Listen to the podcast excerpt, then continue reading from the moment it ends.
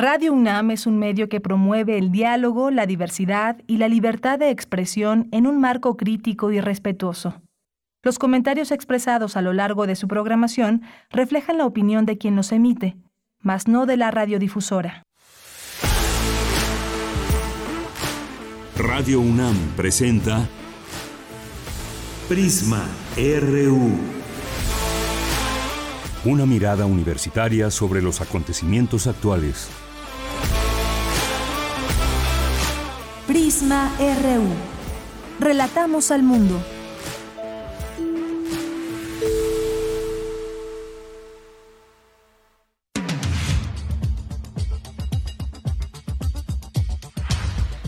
Muy, muy buenas tardes. Gracias por estar con nosotros, acompañarnos desde el arranque de esta emisión de noticias en Prisma RU de Radio UNAM 96.1 de FM y www.radio.unam.mx. Muchas gracias por su presencia radiofónica a través de estos espacios de nuestra universidad. Bien, pues además de darle la bienvenida, les platico rápidamente lo que tendremos el día de hoy, además de que, claro, estamos en esta contingencia ambiental. Así que, eh, pues los engomados rojos, y aunque tengan el, el, holograma doble cero, tampoco van a circular. Circulan el día de hoy, no circulan. Ya veremos a lo largo del día. A las 3 de la tarde se emite una nueva disposición, información en torno a la contingencia ambiental. Ya nos estaremos informando a las 3 de la tarde, justo cuando acaba el informativo. Vamos a platicar el día de hoy de un tema que ayer les adelantábamos, por supuesto, de este la formalización del gobierno sobre el plan de seguridad social para periodistas independientes. ¿Quiénes pueden participar? ¿Quiénes pueden ser parte de esta, este beneficio? Hoy vamos a conocer todos los detalles, a platicar sobre el tema con el periodista José Reveles, especialista en pues muchos temas eh, de, ligados a la seguridad nacional, tráfico de drogas, violencia, inseguridad, el militarismo, abusos y corrupciones oficiales.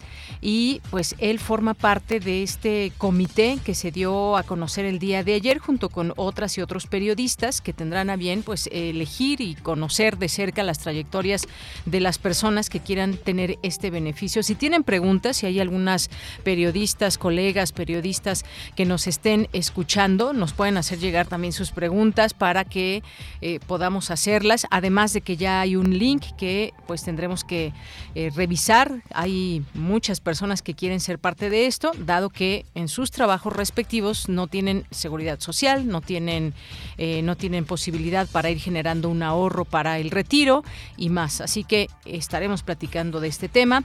Después nos vamos a enlazar hasta Oaxaca porque las inundaciones que dejó Ágata aún eh, siguen causando problemas en algunas zonas. Vamos a enlazarnos hasta allá con una periodista, la periodista Denise Brauer. También vamos a invitarles a un evento verso y redoble, encuentro de música tradicional que celebra su décimo aniversario y nos enlazaremos hasta la Inés Morelia con la licenciada Ivonne Zárate, que mm, es coordinadora de este evento y nos tendrá aquí todos los detalles. Vamos a platicar también, invitarles a una película a una película que eh, pues tienen que ver y que es un documental. Se llama El Retiro y tendremos aquí a su directora, Daniela Alatorre, así que no se la pierdan. Es una propuesta que aquí les tenemos desde Prisma RU. Tendremos como todos los miércoles nuestra sección de ciencia con Dulce García, nuestra sección de sustenta con Daniel Olivares. Tendremos la información cultural con Tamara Quirós, la información de México y el mundo. Quédese aquí con nosotras y nosotros en Prisma RU. Desde aquí, relatamos al mundo.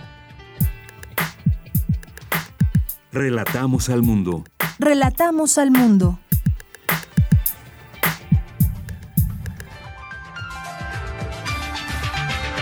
Bien, y claro, desde aquí le acompañamos en la producción, en la producción Marco Lubián, en la asistencia Denis Licea, en los controles técnicos Arturo González, Michelle González en las redes sociales, arroba PrismaRU en Twitter y PrismaRU en Facebook. Y aquí le saluda con mucho gusto Deyanira Morán. Bien, pues en resumen, en la información universitaria de este jueves, de este jueves, no, de este miércoles 8 de junio, el próximo 14, que es martes, el próximo 14 de junio, Radio UNAM celebra un año más de difundir la cultura y la voz de sus universitarios. Y para festejarlo también el concierto del próximo domingo de la Orquesta Filarmónica de la UNAM estará dedicado a este aniversario número 85 de Radio UNAM. Y por supuesto también el martes tendremos aquí la presencia de ustedes, quienes nos quieran acompañar como público Radio Escucha en los distintos eventos y programas que se transmitirán desde la sala Julián Carrillos, entre ellos este de Prisma RU de 1 a 3. Aquí les esperamos. Bien, y en más información, urgen políticas y desarrollos sostenibles y sustentables para fortalecer las democracias, aseguró el rector de la UNAM, Enrique Graue, al inaugurar la novena Conferencia Latinoamericana y Caribeña de Ciencias Sociales. En este marco, especialistas dialogan acerca de feminismos, géneros y luchas en la región.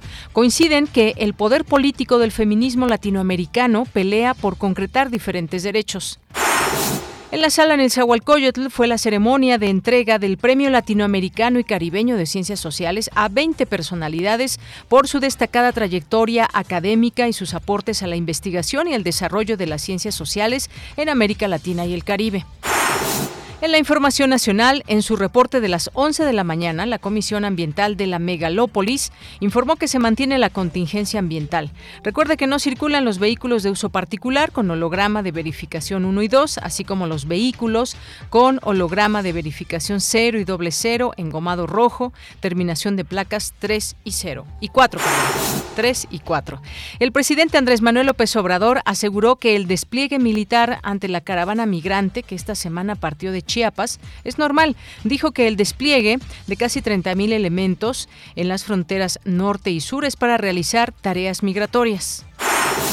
La Secretaría de Salud informó que México registró en las últimas 24 horas 8.026 contagios y 42 muertes por COVID-19. La Secretaría de Educación Pública de Nuevo León recortó los horarios de clases en escuelas de educación básica debido a la crisis por la escasez de agua.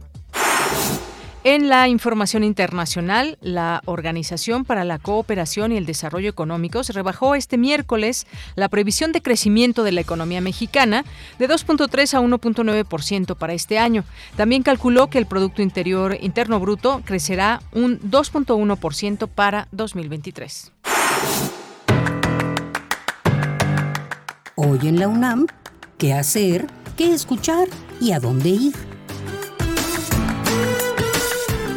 No te puedes perder una emisión más de la serie Islas Resonantes, que en esta ocasión nos presenta el tema Sonido y Habitar. Acompaña a Cintia García Leiva y sintoniza hoy el 96.1 de FM en punto de las 16 horas después del corte informativo. Te recomendamos el nuevo número de la revista de la universidad, que en esta ocasión tiene como tema principal las plantas. Descubre todo lo relacionado con este tipo de vegetación, su manera de reproducción, cómo se comunican entre ellas y de qué manera afectan los monocultivos al clima del planeta. El número de junio de la revista de la universidad lo podrás consultar en el sitio oficial www.revistadelauniversidad.mx. Como parte del ciclo Cine en el Centro Cultural Universitario, la Filmoteca de la UNAM te invita a disfrutar del documental Fidel de cerca, de los directores Eduardo Flores, Gabriel Beristain y Roberto Chile. Este es un largometraje biográfico histórico sobre el comandante cubano Fidel Castro Ruz, líder de la Revolución cubana y máximo dirigente de la Cuba revolucionaria desde 1959 hasta la primera década de este siglo. Las funciones del documental Fidel de cerca se llevan a cabo en la sala Carlos Monsiváis del Centro Cultural Universitario. La cita es hoy miércoles y mañana jueves en punto de las 12 y 16 horas. Consulta los horarios de las funciones del fin de semana en el sitio oficial y las redes sociales de la Filmoteca de la UNAM. Recuerda que antes, durante y después de la función deberás utilizar cubrebocas.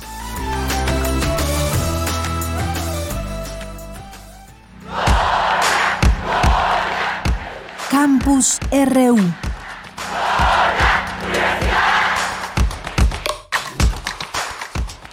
Bien, pues aquí estamos empezando ya nuestro campus universitario y pues como les habíamos comentado, importante seguirles invitando porque el concierto de la Orquesta Filarmónica de la UNAM del próximo domingo 12 de junio estará dedicado al aniversario de Radio UNAM, a su aniversario número 85, así que disfrútenlo mucho quienes ya tienen boletos, quienes no pueden adquirirlos todavía y pues que disfruten este concierto de la Orquesta Filarmónica dedicado a este aniversario importante como cada año que Radio UNAM cumple un año más de vida.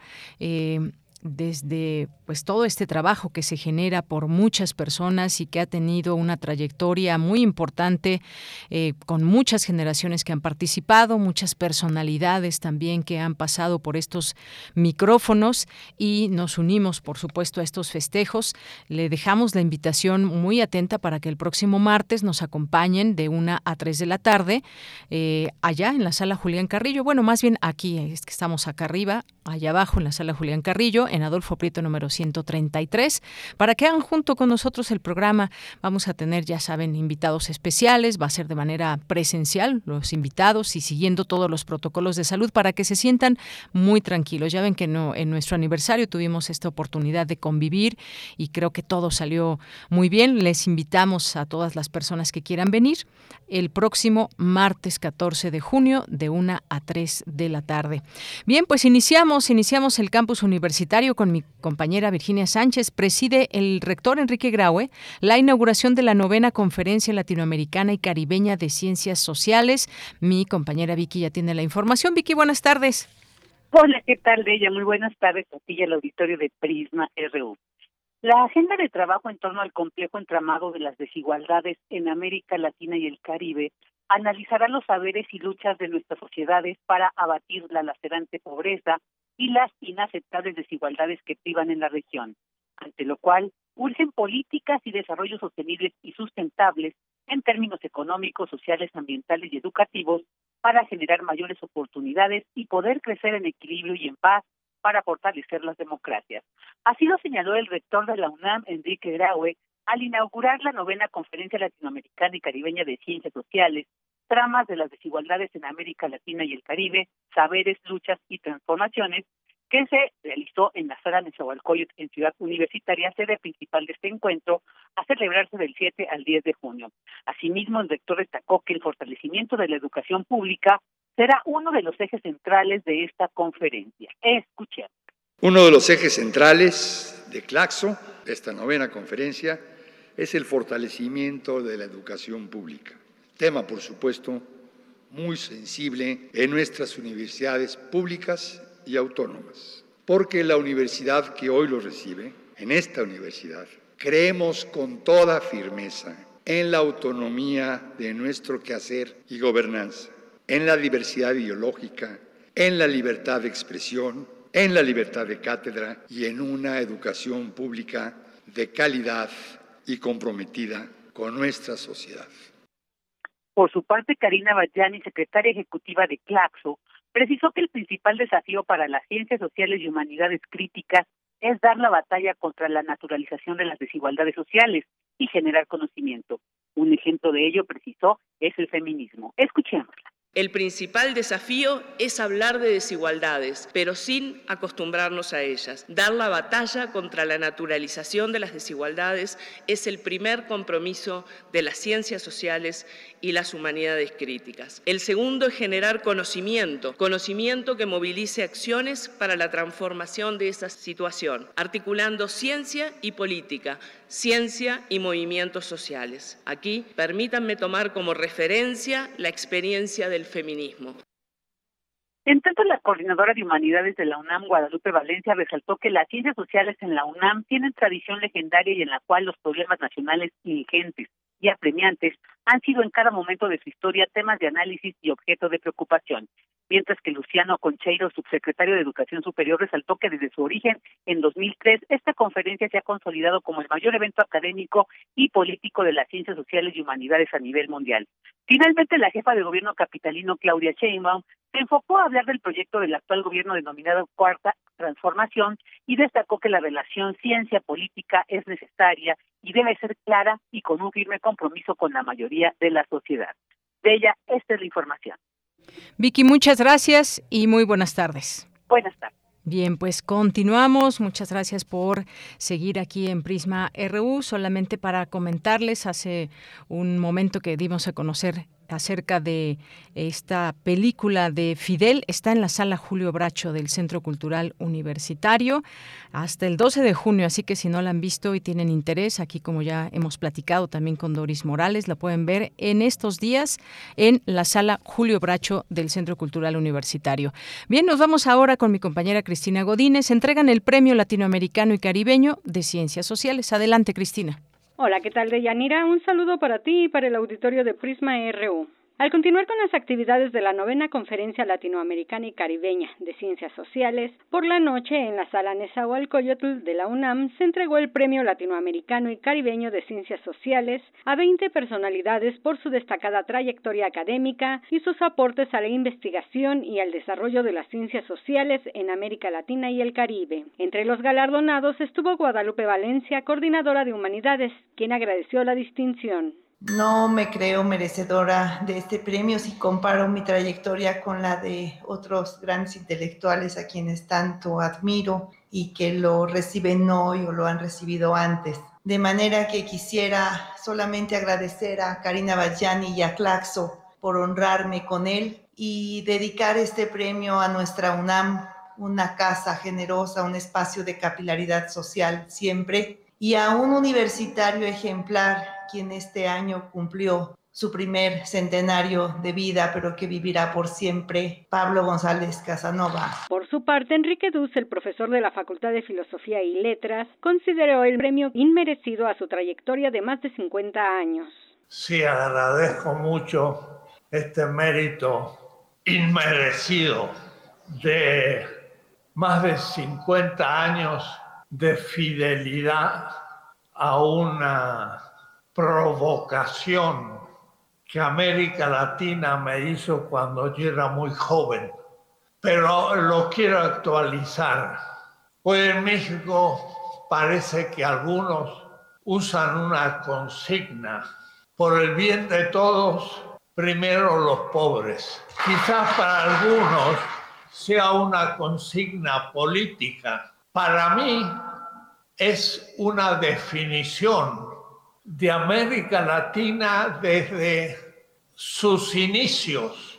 Armando Bartra comentó que a sus 81 años ve el premio como un compromiso con los trabajos que le quedan por hacer. En primer lugar, agradezco evidentemente a, a Claxo este reconocimiento y sobre todo el honor, de verdad, el honor de compartirlo con personas tan entrañables como las que me han antecedido y las que todavía faltan. En segundo lugar, quisiera decirles algo que es casi personal. Tengo 81 años, son muchos años, y no quisiera ver este premio como un reconocimiento a mi trayectoria, como un reconocimiento a los trabajos realizados durante una ya larga vida. Quisiera verlo como un compromiso con los trabajos que me quedan por hacer. Dianira, además recibieron el premio Andrés Fábregas, Alicia Bárcena, Susi Castor y la Minga Social Indígena y Popular.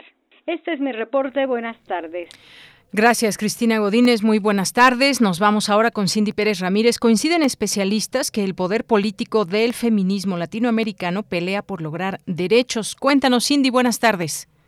Deyanira, muy buenas tardes a ti y a todo el auditorio de Prisma RU.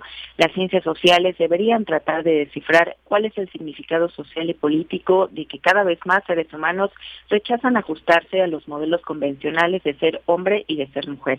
Así lo dijo la antropóloga e integrante del Centro de Investigaciones y Estudios de Género de la UNAM, Marta Lamas, durante el diálogo magistral feminismos, géneros y luchas en América Latina y el Caribe, enmarcado en la novena Conferencia Latinoamericana y Caribeña de Ciencias Sociales, tramas de las desigualdades en América Latina y el Caribe, saberes, luchas y transformaciones.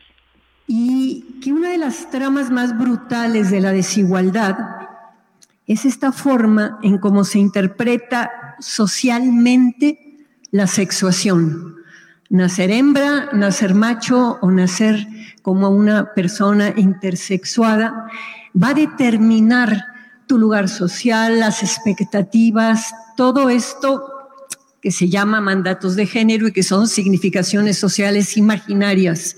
La dificultad que tenemos los científicos sociales, yo soy antropóloga, para abordar la complejidad de la articulación que se da entre lo biológico, lo psíquico y lo social. Porque todas están atravesadas por el poder y por la dominación y por esto que ya han dicho la interseccionalidad. Por su parte, Montserrat Sabot, socióloga de la Universidad de Costa Rica, dijo que a la par de la renovación de los feminismos en América Latina y el Caribe, encontramos el avance del autoritarismo y el populismo de proyectos conservadores que llevan intrínsecamente una estrategia de remasculinización del Estado y de la sociedad, las sistemáticas campañas para erosionar los avances en materia de igualdad y justicia de género han desplegado lo que yo considero son tres estrategias importantes. Una, la construcción de pánicos morales alrededor de temas como el futuro de la familia o el futuro de la propia nación. El segundo elemento que yo encuentro eh, son los esfuerzos sistemáticos por traerse abajo los compromisos estatales que se dieron en una época con la igualdad de género. El tercera estrategia que yo veo es la reducción del espacio de acción de las organizaciones feministas y de mujeres, así como cuestionar y despojar de credibilidad a los espacios que generan investigación y datos en esta área. Yanira, la novena conferencia latinoamericana y caribeña de ciencias sociales, tramas de las desigualdades en América Latina y el Caribe, saberes, luchas y transformaciones, se realizará hasta el 10 de junio en diversas sedes de la UNAM, como las islas, la Facultad de Derecho, de Odontología, Medicina, entre otras. Este es el reporte. Muchas gracias, Cindy. Muy buenas tardes. Muy buenas tardes. Continuamos. Queremos escuchar tu voz. Síguenos en nuestras redes sociales. En Facebook como Prisma RU y en Twitter como arroba PrismaRU. Bien, continuamos aquí en Prisma RU. Gracias por estar con nosotros de manera muy atenta.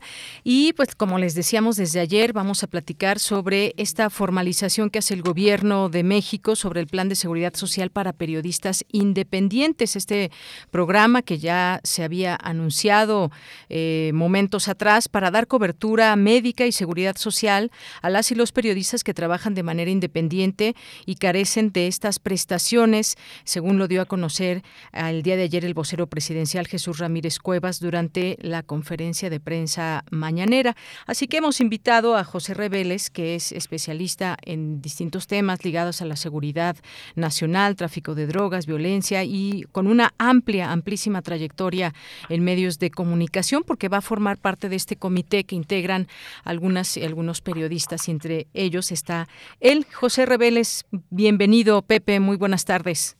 Muy buenas tardes, Yanira, a tus órdenes.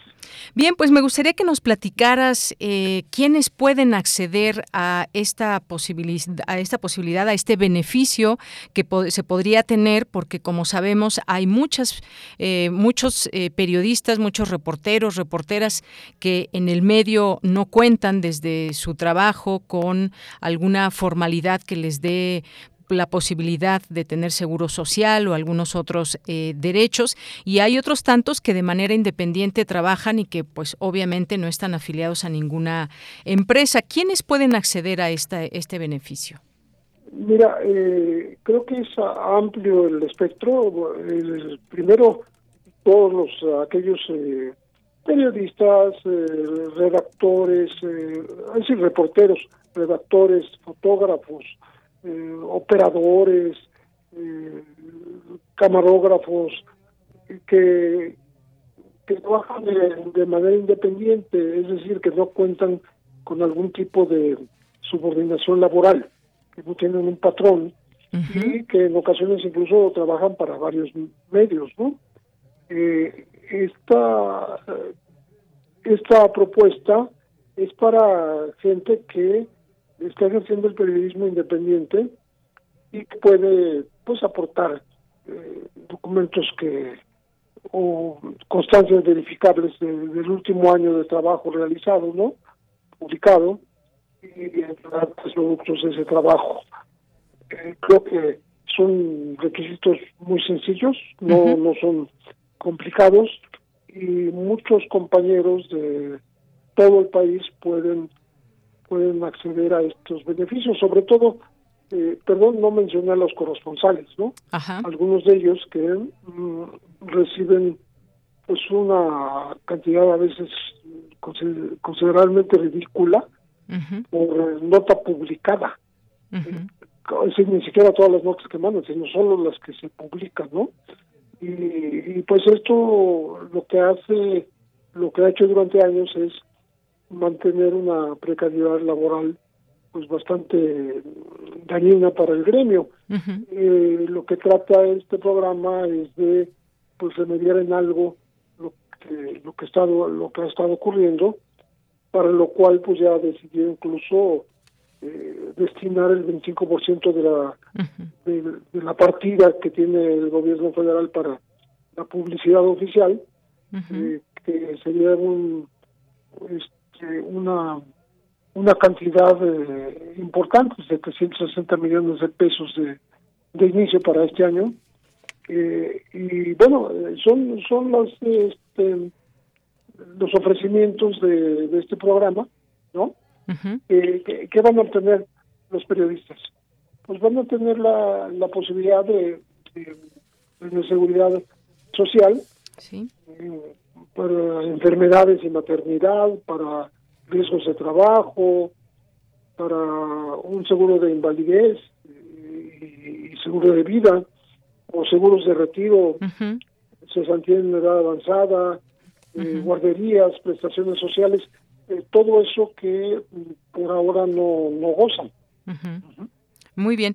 Esto que tú nos dices me queda muy claro. Quienes son de manera independiente, están trabajando, que no tienen, como tú dices, no están supeditados a una empresa en particular, a un patrón, esta figura eh, que se tiene eh, y que les permitiría tener derechos, pero que no, no, no los tienen, son periodistas entonces independientes. Ahora bien, ¿qué pasa, Pepe Rebeles, con aquellas personas que sí trabajan en alguna empresa, pero que no tienen esta formalidad laboral. Es decir, trabajan para pues cualquier empresa de medios de comunicación, ya sea pública, ya sea privada, pero no tienen ajá, que cobran por honorarios o algún otro tipo que no sean no sea una formalidad. entrega de, material, ¿no? Ajá, de recibos, eh, facturas y demás. ¿A ellos también les llega este beneficio? Sí, exactamente. Sí, yo creo que yo creo que el, abanico es amplio, o sea, no no es restringido, sino que pretende ser amplio para que se beneficie el mayor número de gentes, de, personas. en el momento, según los datos que se manejaron eh, de, de INEGI y, se actualizaron un poco después, estaríamos hablando de unos 6.000 eh, freelance, seis mil trabajadores libres del periodismo, este contra un poquito más de 40 en total que están registrados en todo el país. Entonces, este las cantidades, pues yo me imagino que pueden variar en la medida en que eh, lo, lo que hace el INEGI es acoger la información en, pues, en los hogares, en, donde, en donde le, le corresponde hacerlo, y mm, de pronto no todo mundo queda registrado en esas encuestas. Pero bueno, el cálculo es eh, de unos 6.000.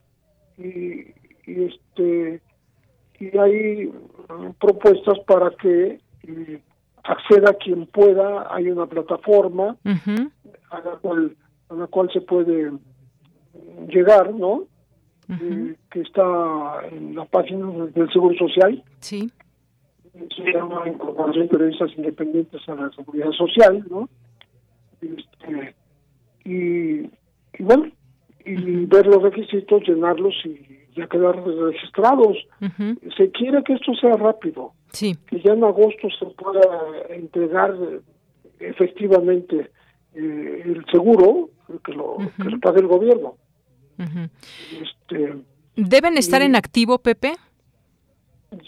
Sí, bueno, aquí lo que lo que nos han dicho al principio este, es que incluso tienen que entregar un cierto testigo, unos testigos de que de que han estado activos el, el, último año. Eh, porque de otra manera, como como cómo les das un seguro a personas que, no tienen actividad? O sea, me parece que lo lógico es que tengan alguna aportación eh, en el último año. Muy bien. Bueno, eh, son personas también que en algún momento pudieron haber tenido este, estos derechos, que a lo mejor incluso una cuenta del IMSS, un número de afiliación de seguridad social, pero que ya no la tienen, pueden, digamos, eh, inscribirse si están en activo como periodistas. ¿Es así? Sí, yo creo que recuperarla, ¿no? Recuperarla. Y si alguien no tiene, también puede acceder a ella. Sí, bueno, eh, empieza a ser beneficiario del, Seguro Social.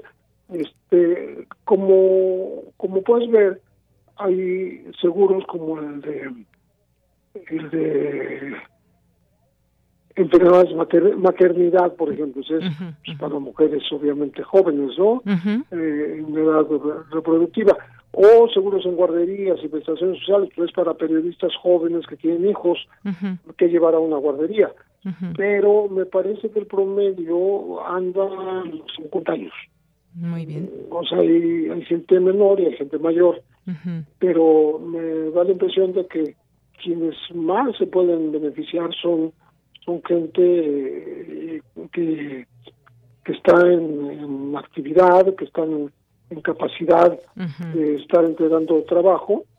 Y ya hemos recibido sugerencias. Ayer mismo, terminando la, el anuncio en la mañanera, uh hablando personas que que apoyan eh, a, a, los periodistas desplazados en el país.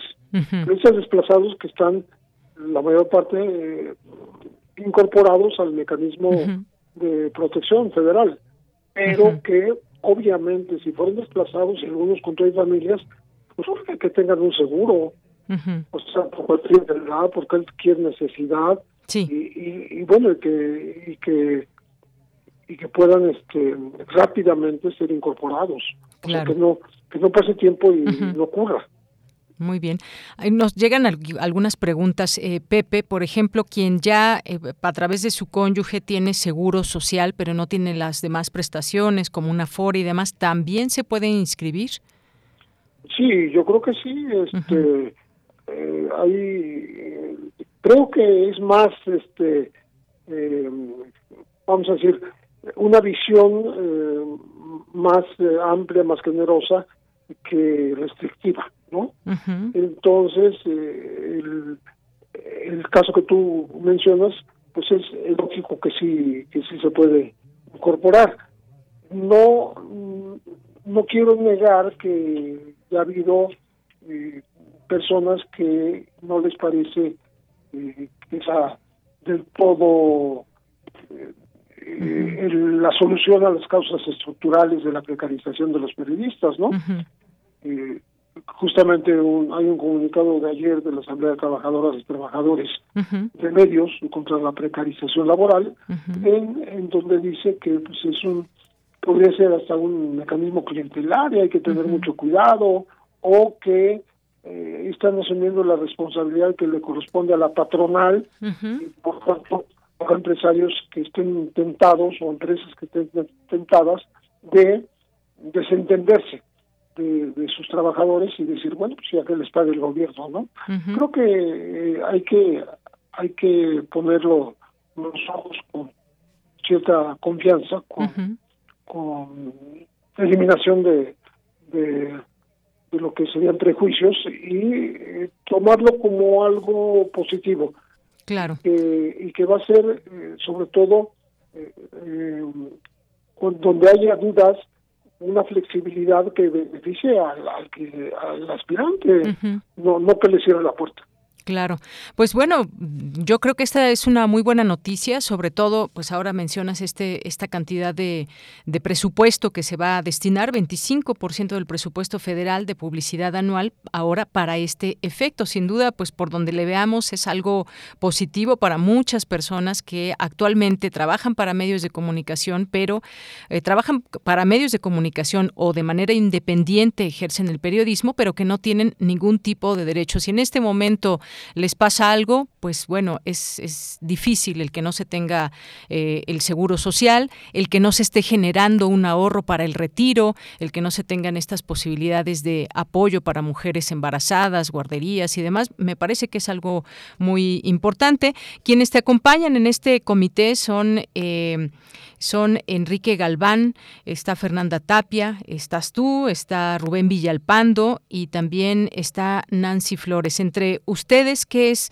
lo que van a hacer? ¿Van a hacer esta elección de las personas que cumplan con los requisitos? Básicamente, ¿qué es lo que van a hacer, Pepe? Sí, nos toca, nos toca, nos toca ver eh, el, tema de, si los agentes cubren los requisitos. No es que sea un filtro eh, este antes de, que lo vea el seguro. Yo creo que la decisión final pues no, no es de los periodistas, sino de quien va a otorgar la, el beneficio que es el seguro social. Pero, eh, repito, no, para mí el criterio es verlo con empatía y no con eh, un, un prejuicio o un rechazo previo, ¿no? Este y los casos que sean difíciles de, discernir, ¿no? De definir, pues eh, hacerlo con, esa misma actitud, ¿no?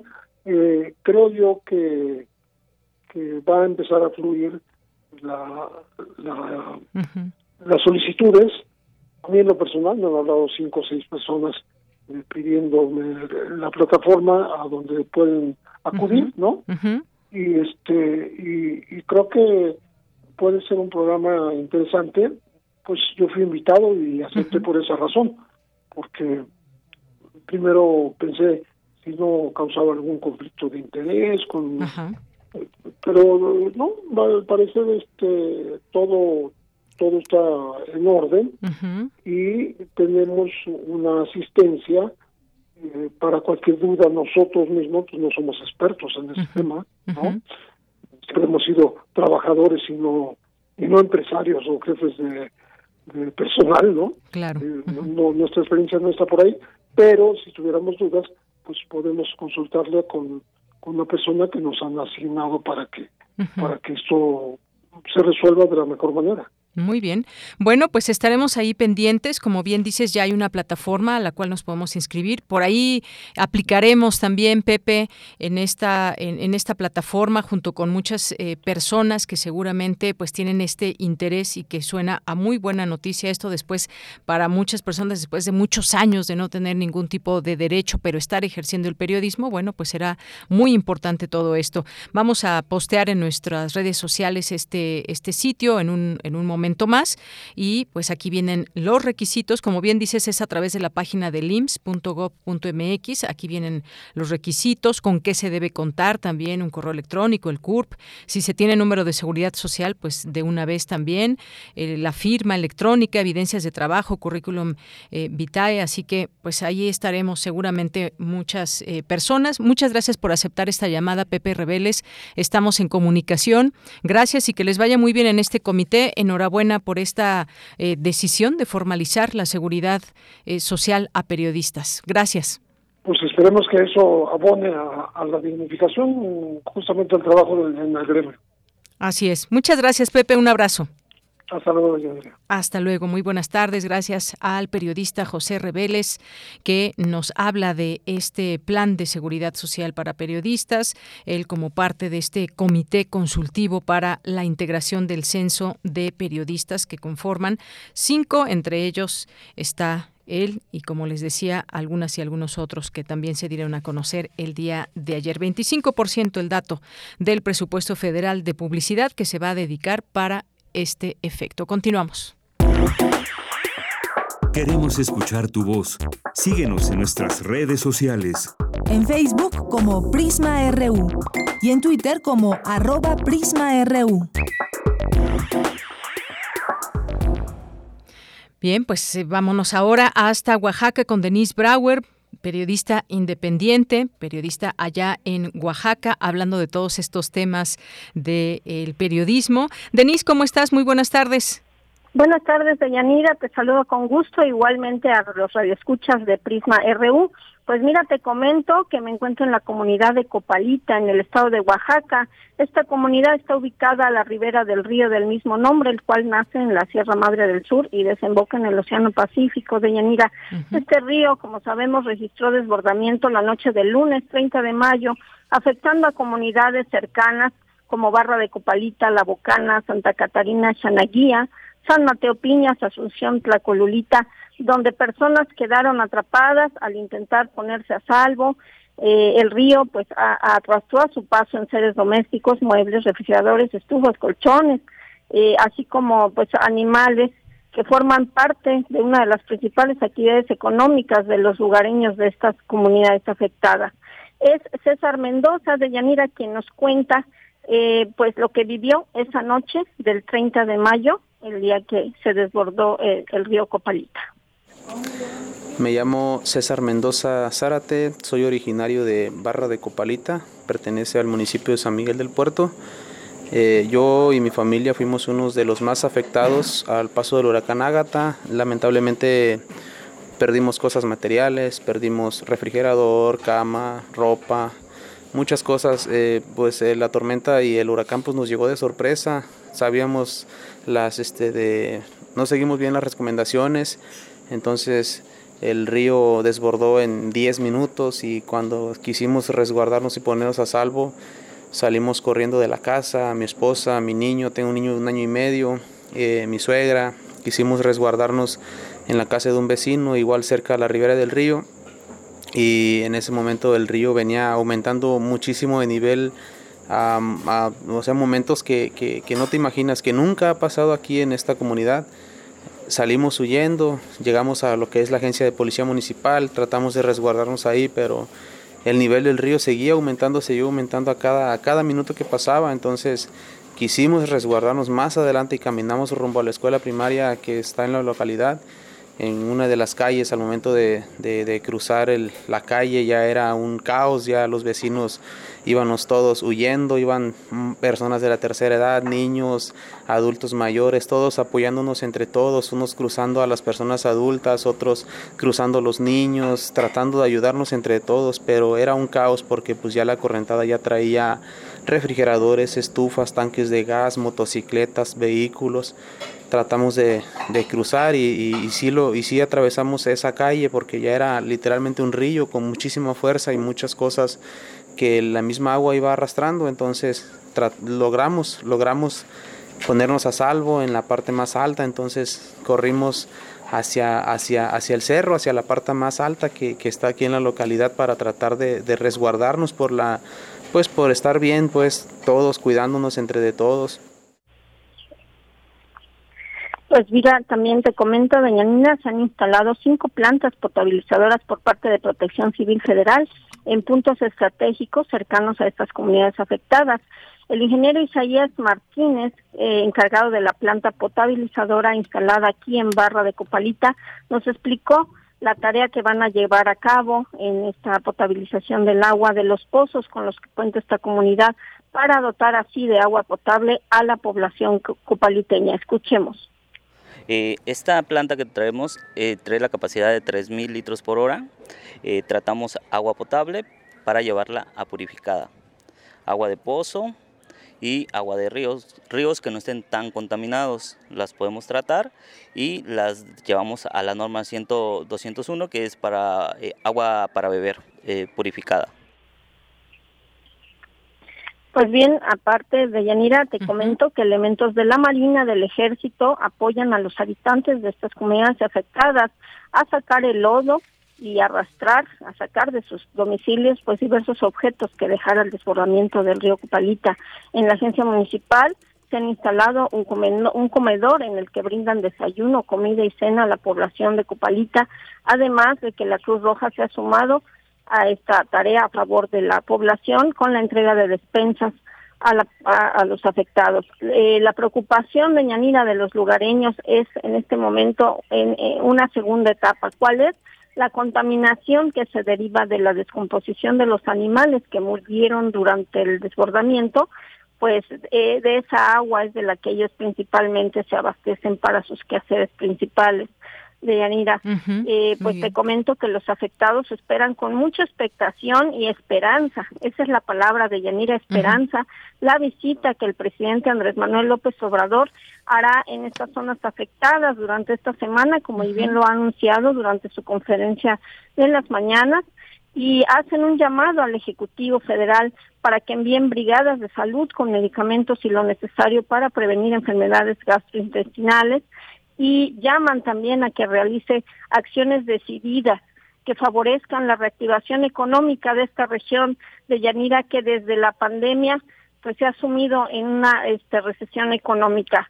Yo he visitado esta eh, comunidad ya en dos, tres ocasiones durante la pandemia, desde que empezó la pandemia, y déjame decirte que este pues eh, su actividad, la actividad principal económica este, para quienes nos escuchan, Copalita es parte de las bahías de Huatulco y pues la principal actividad económica aquí de Ñanina pues es el, turismo y se ha visto pues muy afectado eh, este sector. Entonces ellos de verdad están este pues muy esperanzados se pusieron muy contentos eh, de saber que viene este el ejecutivo federal y bueno pues esperando que las acciones sean decididas hay personas de Yanira que vinieron a censar por parte del gobierno federal a los afectados preguntándoles eh, qué habían perdido, qué sedes habían perdido y les dieron un folio de Yanira con el que les eh, comentaron que eh, no les dieron fecha, sin embargo les dijeron que no va a pasar mucho tiempo, en el que sean llamados para que les sean repuestos los enseres que perdieron que manifestaron haber perdido durante el desbordamiento del río Copalita de Yanira. Bien, pues Denise Brauer, muchas gracias por este reporte. Efectivamente, mañana el presidente López Obrador iniciará una gira por Oaxaca para recorrer esta zona afectada por el huracán Ágata desde la semana pasada y poderse encontrar con los damnificados en los municipios de la costa y de la sierra. Eh, también, eh, pues en su conferencia dijo que visitará los municipios de Huatulco, de Pochutla, que va a realizar vuelos en algunas comunidades sobre vuelos y en varias de ellas descenderá para comunicar eh, los apoyos que se otorgarán a los afectados. Pues parte de lo que está sucediendo que nos relataba uno de tus entrevistados y que pues desafortunadamente muchas veces los apoyos no llegan con la velocidad que se requiere. Denise Brauer, muchísimas gracias por este amplio reporte. Gracias a ti, Dayanira. Buenas tardes, buenas tardes al auditorio. Seguimos en comunicación. Claro que sí, Denis. Muchas gracias. Muy buenas tardes a Denis Brauer, periodista independiente allá en Oaxaca, que nos manda esta información y estos, eh, como este relato de muchas personas que tuvieron que huir del río, de las lluvias, de estas inundaciones que dejó Ágata. Continuamos. Queremos escuchar tu voz. Síguenos en nuestras redes sociales. En Facebook como Prisma RU y en Twitter como arroba PrismaRU.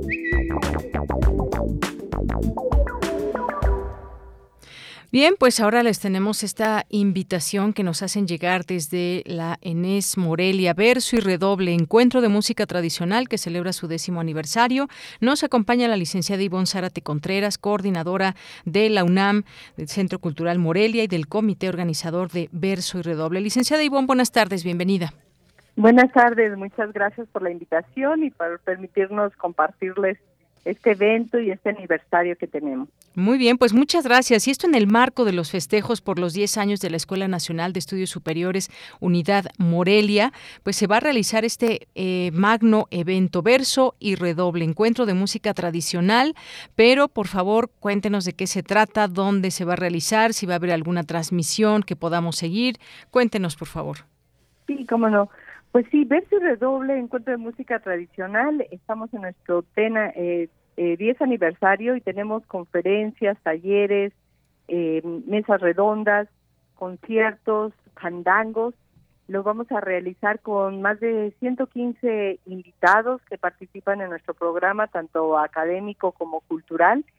Y, eh, y lo estamos realizando en tres ciudades, Morelia, Pasco y Jiquilpan, del 9 al 25 de junio, con diferentes sedes. Y pues es un evento que está, el énfasis es en el son. Eh, y, y bueno, pueden consultar la programación completa a través del Facebook UNAM Centro Cultural Morelia y también a través de la página de la ENES Morelia, de la Escuela Nacional de Estudios Superiores, que es www.enesmorelia.unam.mx.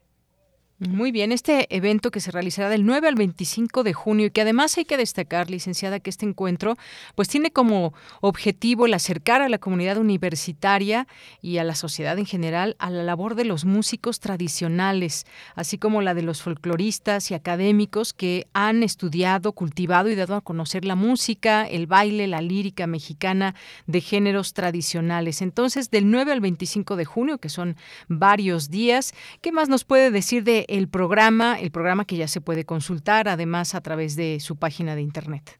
Claro, pues sí, como tú bien lo dices, es, es un encuentro, pues sí, de dos de esos especialistas y apasionados de la música tradicional. el programa académico los invitamos a, a que nos sigan, si están en Morelia, pues asistan directamente al Centro Cultural de la UNAM o también nos pueden seguir a través de nuestras redes sociales, UNAM Centro Cultural Morelia. En esta ocasión el programa académico se realizará el, el viernes 10 de junio, sábado 11 de junio por la mañana. Eh, vamos a tener, el tema es sones, sones de animales. Iniciamos con una mesa redonda sobre nuevos sones para el público infantil. Continuamos con otra mesa redonda sobre sones y caballos. Eh, seguimos con, con temas, ese es el tema, sones de animales. Vamos a tener otra mesa también donde vamos a estar hablando de sones de animales, pero en el baile, en la imagen y la poesía. Y tenemos, la verdad, eh, participantes muy destacados en, en esta, en, pues en, el área y en el conocimiento del son, como es el maestro Zenén Ferino, que viene de, de Veracruz. Tenemos a la maestra Elba Rodríguez, que es una gran especialista, intérprete, compositora también para público infantil acá en Morelia. Eh, académicos, que van a estar participando también en estos programas. Esto es el viernes por la mañana, sábado por la mañana. Y por la tarde, noche, a partir de las seis de la tarde, vamos a estar con eh, un homenaje a pues a grandes músicos de Michoacán, que tenemos un homenaje al maestro Andrés Ábalos, que es del área de Nueva Italia, y a la maestra Genoveva eh, González, que es bailadora, bailadora tradicional. Eh, y esto va a ser al lado de la Catedral de Morelia, se llama Plaza Benito Juárez. Ahí los vamos, vamos a tener esta, este homenaje y estos conciertos. Tenemos conciertos con el grupo de, son grupos de Michoacán, eh, el que los que inician se llama Nuevo Carrizal de Arteaga y también un grupo grande de bailadores, Tradición de Arteaga. Continuamos con otro concierto extraordinario que es de la agrupación Tlaxcamati, todo esto en la Plaza Benito Juárez en, en Morelia, y terminamos el viernes 10 de junio con un fandango. Los músicos se bajan de, del escenario y pues obviamente ya sin sin sonido y con el público que llega, pues los invitamos a participar en el fandango, unirse con sus instrumentos, con su música, con su baile. Pues qué emotivo suena. Sí, dígame. Sí, sí, sí, perdón. Al día siguiente, el, sábado, 11 de junio, tenemos el mismo esquema, el, el eh, la mañana, en el Centro Cultural de la UNAM en Morelia. También nos pueden seguir a través del UNAM, Centro Cultural Morelia, vamos a tener eh, la transmisión en vivo y por la tarde noche, ese sí no vamos a tener transmisión en vivo, pero eh, los invitamos, ojalá que se puedan venir el fin de semana a la ciudad de Morelia y tendremos dos grandes conciertos, uno que es de Guapango, se llaman Las Panuqueras, son eh, mujeres que improvisan, eh, o sea, realmente son, son huasteco, ¿no? no se lo pueden perder, ellos vienen de Veracruz y vienen acompañadas del tío Balcón Huasteco, y continuamos con otro concierto, eh, se llama Sonoro Sueño, del maestro Zenén Seferino, eh, son jarocho, continuamos con, con, con el fandango. Y luego el domingo, el domingo 12 de junio, lo dedicamos al público infantil. Tenemos el apoyo también y la colaboración de Alas y Raíces México, que nos están apoyando con espectáculos infantiles pensados para el público infantil con el tema del son. Tenemos el trío Aguacero y también eh, Puro Canto y Puro Cuento, que es un espectáculo eh, con sones, pero también donde incorporan el teatro y títeres. Entonces es un programa muy bonito. Esta es, esta es la primera parte del programa aquí en Morelia. Muy bien, pues gracias por compartirlo, licenciada. Dejamos también la página de la Inés Morelia, que es www.enesmorelia.unam.mx. También tienen un teléfono, es el 443-410-0517. Y si alguien tiene planes de ir por allá el fin de semana, pues puede darse una vuelta para eh, ser parte de este evento Verso y Redoble, este encuentro de música tradicional. O si aún no tienen planes, pero quieren salir de la ciudad y ahora que tenemos contingencia y demás, pues agarre camino para Morelia y disfrute de este evento organizado por la Escuela Nacional de Estudios Superiores Unidad Morelia, Verso y Redoble. ¿Algo más que quiera comentar, eh, licenciada? Sí, que tenemos la extensión en Pátzcuaro el 18 de junio y luego el 25 de junio también en colaboración con otra dependencia de la UNAM, la Unidad de Estudios Académicos eh, Regionales de Jiquilpan, el 25 de junio y cerramos con un gran concierto en la plaza principal de Jiquilpan, en las aguadoras, con el grupo Tacapac. Tapacaminos, que son zonas de, Oaxaca. Muy bien, pues muchísimas gracias, gracias por estar aquí con en el en el equipo de Prisma RU a través de este informativo. Muchas gracias. Muchas gracias, los esperamos. Hasta luego, que esté muy bien. Gracias a la licenciada Ivonne Zárate Contreras, coordinadora de la UNAM, Centro Cultural eh, Morelia y del comité organizador de Verso y Redoble. Muchas gracias por participar y hacernos esta invitación. Bueno, pues nos tenemos que ir a un corte. Muchas gracias por seguir con nosotros. Esperamos que continúen en la siguiente hora. Tenemos todavía mucha información que compartir con ustedes. Estaremos invitándoles a una película. Tendremos información de medio ambiente de ciencia, de cultura y más. Así que, pues esperamos que se queden con nosotros y que nos escriban en nuestras redes sociales, arroba Prisma RU en Twitter y Prisma RU en Facebook. Y por cierto, le mandamos un saludo a Margarita Castillo, que es su cumpleaños el día de hoy. Un abrazo, Margarita. Vamos al corte, continuamos. Queremos escuchar tu voz. Síguenos en nuestras redes sociales. En Facebook como Prisma RU y en Twitter como arroba PrismaRU.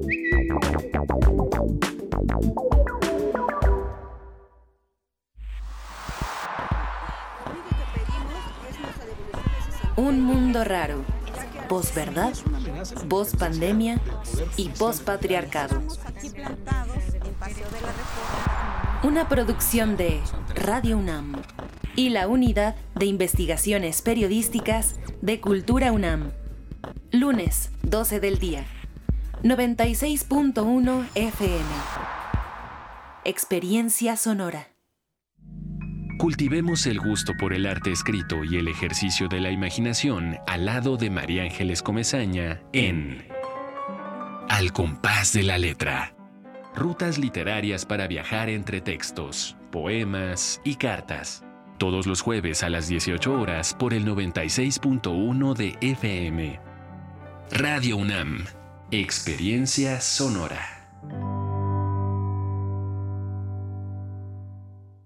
Seguramente ya elegiste el proyecto que más necesita tu colonia, pero eso es solo una parte.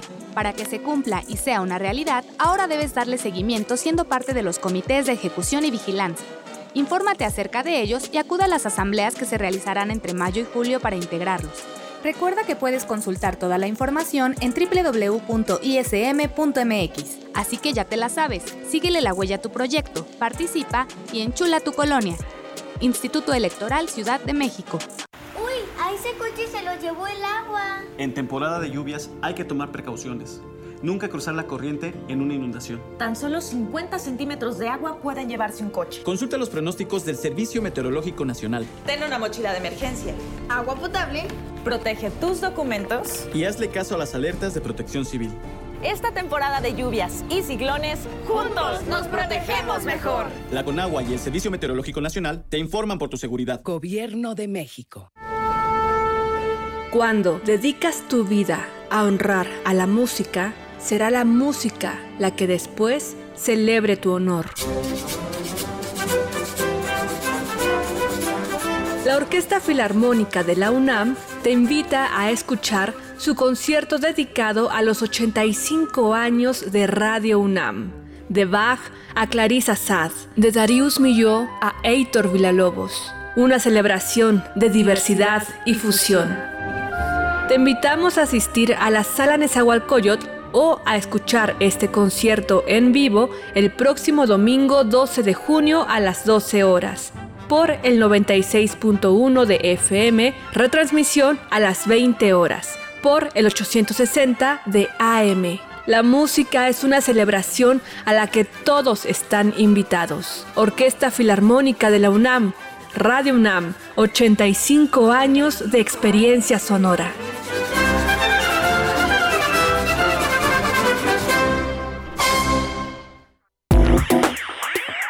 Queremos escuchar tu voz. Síguenos en nuestras redes sociales. En Facebook como Prisma RU y en Twitter como arroba PrismaRU.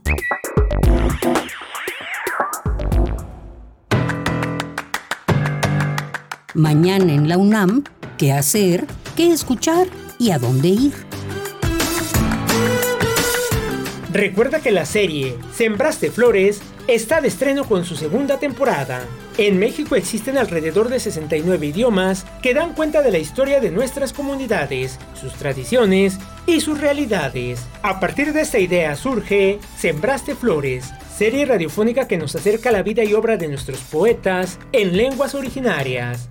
Mañana jueves 9 de junio se abordará la obra de Susi Benzulul, poeta y traductora maya de San Juan Chamula, Chiapas. Sintoniza el 96.1 de FM en punto de las 10 horas.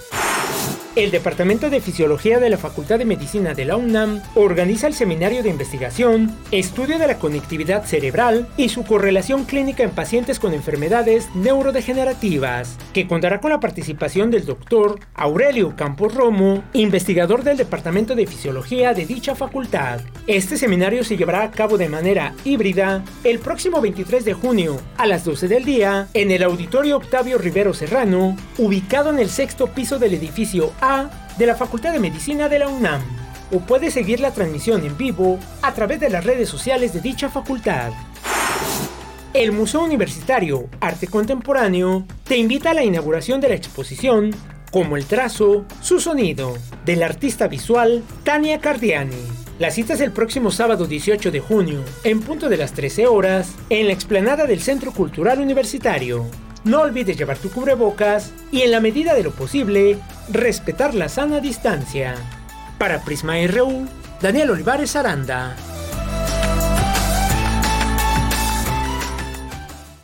Bien, pues estamos de regreso en la segunda hora de Prisma RU. Gracias por seguir en sintonía en el 96.1 de FM, eh, también en www.radio.unam.mx. Muchas gracias también a quienes nos están siguiendo en nuestras redes sociales o nos mandan saludos, nos siguen por la radio, pero o por alguna aplicación en la página de internet y más, y nos mandan saludos a través de nuestras redes sociales, como José Luna, que nos manda muchos saludos. Dice que le parece un programa muy interesante, con credibilidad. Dice, me apunto para el martes, me dará mucho gusto gusto acudir. Llama de o escribe de Ecatepec. Pues muchas gracias, José Luna.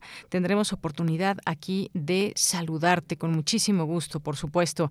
Y a quienes quieran venir, porque martes, anótenlo ya desde una vez en la agenda. Ya eh, quiten todo lo que tengan que hacer por venir aquí a la sala Julián Carrillo. Desde las diez y media habrá evento y, por supuesto, los esperamos en Prisma RU de una a tres de la tarde también para disfrutar con nosotras y nosotros y hacer este este, este, programa juntas y, juntos. Así que, pues muchas gracias por eh, recordarlo y por ya tener esto presente en la agenda. Próximo martes 14 de junio, 85 años de Radio UNAM, un pequeñito periodo que nos toca estar pasando. Eh, frente a todo lo que ha significado Radio UNAM desde su nacimiento y un honor, por supuesto, una responsabilidad enorme estar al frente de los micrófonos de nuestra radio universitaria. Bien, pues momento de mandar de mandar saludos a todas y todos ustedes que nos escriben. A Verónica Ortiz Herrera nos acaba de escribir, nos dice, quiero felicitar a Margarita Castillo, una voz imprescindible para Radio UNAM. Gracias Margarita por dar voz a esos poemas. Nos sumamos a esa felicitación y reconocimiento. Gracias, Verónica. Sweden en México también. Ave Velázquez, muchas gracias. Carmen Andrade. Eh, Fernando J. también nos dice, me parece significativo que el dinero de la publicidad oficial, que antes se quedaba en las manos de los dueños de los medios, exacto, se quedaba en manos de los dueños de los medios. No crean que se repartía hacia las personas que forman parte de un medio de comunicación. Dice, eh, que antes se quedaba en manos de los dueños de, los medios, ahora pueda redistribuirse también a periodistas de a pie para su seguridad social, que sea solo un paso de muchos para terminar con la precariedad. Efectivamente, y también y la llegada de dinero así nada más porque sí a muchos medios de comunicación. Muchas gracias a nuestros amigos de la ENES Unidad Morelia, a nuestros amigos del Premio Nacional Juvenil también. Eh, muchas gracias que están por aquí hoy. Alonso Hernández, ganador del primer lugar estará platicando en Prisma RU sobre la participación y preparación para representar a México en el Stockholm Junior Water Prize. Muchas gracias, les mandamos muchos saludos y esperen en un momentito más esta información. También muchas gracias a Mayra Elizondo, nos dice, me siento muy contenta por este plan de seguridad de periodistas. Todo es perfectible, pero comenzar es importante. Me da confianza conocer los nombres de los involucrados. Los periodistas arriesgan su vida por mostrarnos la realidad son parte de nosotros y debemos apoyarlos. Coincido, Mayra, con tu comentario. Muchas y muchos periodistas que eh, se arriesgan todos los días. Hay lugares que, pues, por demás peligrosos para informar, para investigar. El hecho de investigar, de llevarle al público, ya sea radio escucha, al público lector de distintas noticias, reportajes, el periodismo de investigación, hasta dónde nos lleva y que puedan, eh, pues, lo que quisiéramos trabajar con la seguridad de que no va a pasar nada malo a sus personas, pero desafortunadamente hemos visto muchas situaciones como los asesinatos a periodistas en México. Y encima de todo esto, pues muchas y muchos no tienen la posibilidad de tener algún beneficio por su trabajo, que es por ley, como el seguro médico, como eh, acceder a la Afore y más. Así que también lo celebramos desde aquí. Gracias, Mayra Elizondo. Un saludo a Juan Mario Pérez también, a Jorge Fra, a Guillermo Cenitram. Muchas gracias. Gracias a Eduardo Mendoza, a David Castillo Pérez, Xochitl Arellano. Dice, hola, igual que el premio Claxo se puede ver virtualmente. Gracias. Bueno, esto que eh, la participación que se tendrá ahí de la eh, Morelia. Me imagino que de eso preguntaba. Se puede ver virtualmente. Eh, hola, igual el premio Claxo se puede ver virtualmente. Bueno, pues ahí tenemos la información. No sé si se refiere al premio, eh, todos los eventos de Claxo, o se refiere también a lo que platicábamos de, la Inés Morelia. También nos dice, hola, y no se puede ver el documental sobre Fidel Castro virtualmente. No, está en la sala Julio Bracho del Centro Cultural Universitario. Después se irá al cinematógrafo del Chopo. Ojalá que la puedas disfrutar. Xochitl Arellano, por lo pronto solamente en cines. Y bueno, eventualmente, como muchas otras películas eh, y documentales, pues se podrá adquirir de otra manera. Por lo pronto, pues está en los cines y habrá que verla. Muchas gracias, Xochitl. Eh, gracias, Eduardo Mendoza. Se espera lluvia fresca de un gran programa y una gran voz. abrazos, equipo. Gracias, Eduardo. Un abrazo para ti también. Gracias a Rosario Durán Martínez. Feliz miércoles. Que este día, que este sea un día excepcional. Igualmente para ti, Rosario. César Soto, gracias a partir de las, quizás a partir de las 5 haya lluvia. Por lo pronto, es una tarde con calor. Buen miércoles y en pase de lista sonora Muchas gracias, César. Y sí, según el servicio meteorológico, va a llover por la tarde, puede llover, hay posibilidades de lluvia. Eh, como al 60%, pero por lo pronto sigamos disfrutando de este calor. Rogelio López Gómez también, muchos saludos, David Castillo que nos dice refrescándolo un poco antes de que relaten al mundo, muy buenas tardes al gran equipo y por supuesto, por supuesto a todos invitados y colaboradores, abrazos a todos los radionautas. Lucía Plata Osorio, Alejandro Ortiz nos di que le manda muchos saludos a Mayra, mucho reposo, caldito de pollo, agua de limón y con muy poquita azúcar vas a estar bien, lo verás. Eh, y también desde aquí seguimos enviando buenas vibras a Mayra para que ya deje atrás el COVID-19. Eh, gracias también por aquí a Refrancito que le manda saludos al doctor Mauricio Rodríguez, a quien tuvo el privilegio de escuchar y que ya no pudo saludarlo porque salió muy apurado. Bueno, pues desde aquí le hacemos llegar saludos al doctor Mauricio Rodríguez de parte tuya, Refrancito, muchos saludos. Verónica Ortiz, Paloma G. Guzmán, Kairi NM, muchas gracias a Patricia León, a Cosmonauta Obradorista, eh, gracias también a Ricardo IMR, Mario Navarrete Real, muchas gracias también a Filósofo Consultor, R. Guillermo, también, y a todas las personas que por aquí nos sigan. Les enviamos muchos saludos. Jorge Morán Guzmán también por aquí ya está con nosotros. Andrea Esmar. Eh, Jorge nos dice saludos, gracias por la nota, saludos al gran equipo. Gracias por la invitación también. Ojalá que puedan venir. Muchas gracias a quienes se suman. Bueno, pues nos vamos ahora a la información en esta en esta segunda hora de Prisma RU. Nos vamos a la sección de sustenta. Universitario de la Preparatoria 2, eh, muy bien, Erasmo Castellanos Quinto, la gran preparatoria número 2, gana el Premio Nacional Juvenil del Agua 2022 con el proyecto para degradar botellas PET. Daniel Olivares nos tiene los detalles en la sección de sustenta.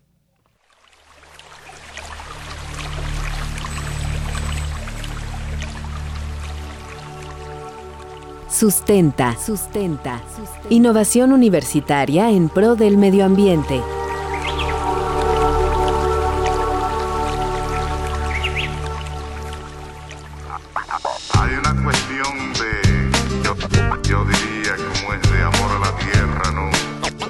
Buenas tardes a todos los radioescuchas de este espacio informativo de Prisma RU. Soy Daniel Olivares Aranda y les doy la más cordial bienvenida a Sustenta. Qué difícil cantarle a tierra madre que nos aguanta y nos vio crecer. Como ya lo escuchamos, hoy conversaremos con el ganador del Premio Nacional Juvenil del Agua 2022, organizado por la UNAM, el Centro Regional de Seguridad Hídrica y la Embajada de Suecia en México. Este premio busca reconocer e impulsar proyectos científicos, tecnológicos o sociales que brinden soluciones a los retos del agua. En esta edición el ganador del premio fue Alonso Hernández Velázquez, egresado de la preparatoria número 2 de la UNAM, con su proyecto Descubrimiento de enzimas degradadoras de PET termoestables a partir de metagenomas. En entrevista con Sustenta, Alonso Hernández nos platica cómo decidió participar en dicho premio. La verdad, eh, siempre he estado impulsado eh, en la ciencia por mi familia. Mi, mi padre es este doctor también en, en, ciencias y mi hermano también este estudia y estudió algo referente a ciencias, ciencias genómicas. Entonces siempre he estado inmerso en este en este ambiente, ¿no? Pues eh, mi hermano fue el que me comentó primero de, de, la convocatoria. Él anteriormente ya había participado. Entonces, este, pues me, me, me dieron ganas, la verdad, me pareció una convocatoria pues interesante, ¿no? Porque trata uno de los pues uno de las problemáticas más grandes actualmente para para nosotros eh, esta esta generación de jóvenes que es pues la, la problemática del cambio climático, ¿no? Y de la contaminación, pues que esta también no solo afecta es, afecta muchas cosas, ¿no? Pero, pero entre ellas afecta pues, al agua que es muy importante, ¿no? Entonces pues me, me pareció que era una una oportunidad este, interesante para poder meterme más de lleno en, en esto de la investigación científica. Con la pandemia por COVID-19 se incrementó el uso del plástico. No solo cubrebocas y guantes, también empaques de plástico de comida y otros productos agravan la problemática llevando los plásticos a regiones remotas como el Ártico y al fondo de los océanos. Recientemente investigadores de Nueva Zelanda hallaron pequeñas partículas de plástico en la remota zona de la Antártida. Según datos de la Procuraduría Federal del Consumidor, para el año 2050 habrá más plásticos que peces en el océano ya que se estima que 8 millones de toneladas de plástico llegan a los océanos cada año. El 40% del plástico que se fabrica es para envases que se desechan tras un solo uso. Ante esta situación, se han desarrollado diversos procesos de degradación del PET.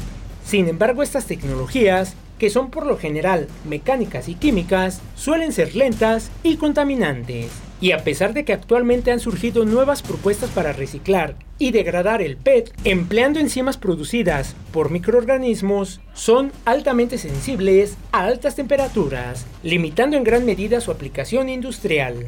El estudiante Alonso Hernández desarrolló un proyecto en el cual se utilizan metagenomas que se obtuvieron mediante la extracción de ADN ambiental. Escuchemos a Alonso Hernández, quien nos explica cómo desarrolló dicho proyecto. Mi proyecto se llama, o bueno, se titula Descubrimiento de enzimas degradadoras de PET termoestables a partir de metagenomas. Actualmente eh, existen tecnologías tradicionales este, para reciclar PET, pero a veces estas pues, suelen ser eh, lentas y contaminantes. ¿no? Una eh, alternativa para estas tecnologías pues es el ocupar una bacteria que cuenta con un sistema de dos enzimas que se llaman petasa y metasa. Esta bacteria se llama Idionella sacaiensis. Entonces, lo que hace este, este sistema de enzimas de petasa y metasa es que el PET, primero la petasa lo degrada a MHET y una vez que, ya está degradado en MHET, la metasa lo, lo degrada a etilenglicol y ácido terestálico. Entonces, eh, este es el sistema de enzimas, pero el problema de, esta bacteria y de este sistema es que eh, estas enzimas llevan a cabo la reacción a temperaturas de alrededor de 30 grados Celsius, cuando el PET, por su, misma estructura, pues es más susceptible a, 70 grados Celsius, ¿no? Entonces, esto es un poco un problema. Eh, entonces, lo que intenté yo con mi proyecto es, mediante metagenomas, que son muestras de, ADN presentes en, ambientes, es decir, muestras ambientales de, ADN, así sencillamente, y haciendo uso de modelos ocultos de, Markov, que son un tipo de modelos probabilísticos, pues intenté buscar dentro de estas muestras eh, este tipo de, enzimas que fueran termoestables. ¿Qué significa que sean termoestables? Pues puedan eh, funcionar o cumplir su función enzimática a temperaturas pues más elevadas, ¿no? Eso, es importante porque, como te digo, la problemática de, la idionela sacaiensis es que funciona a 30 grados Celsius aproximadamente, entonces encontrar estas enzimas de 73.8 grados Celsius pues es muy bueno porque son termoestables y funcionan hasta el doble de temperatura, ¿no? Un poco más del doble de temperatura. Con este proyecto, Alonso Hernández representará a México en el Premio Internacional Juvenil del Agua en Estocolmo, competencia estudiantil en materia de agua más importante del mundo, organizada por el Instituto del Agua de Estocolmo, a celebrarse a finales de este año. Si tienes alguna duda o comentario, puedes compartirlo a través de las redes sociales de Prisma RU o directamente en mi cuenta de Twitter. Me encuentras como arroba Daniel Medios TV. Para Radio UNAM, Daniel Olivares Aranda. Hay una cuestión de, yo, yo diría, como es de amor a la tierra. Bien, pues continuamos, son las 2 de la tarde con 19 minutos. Vamos ahora a la información internacional a través de Radio Francia. Relatamos al mundo. Relatamos al mundo.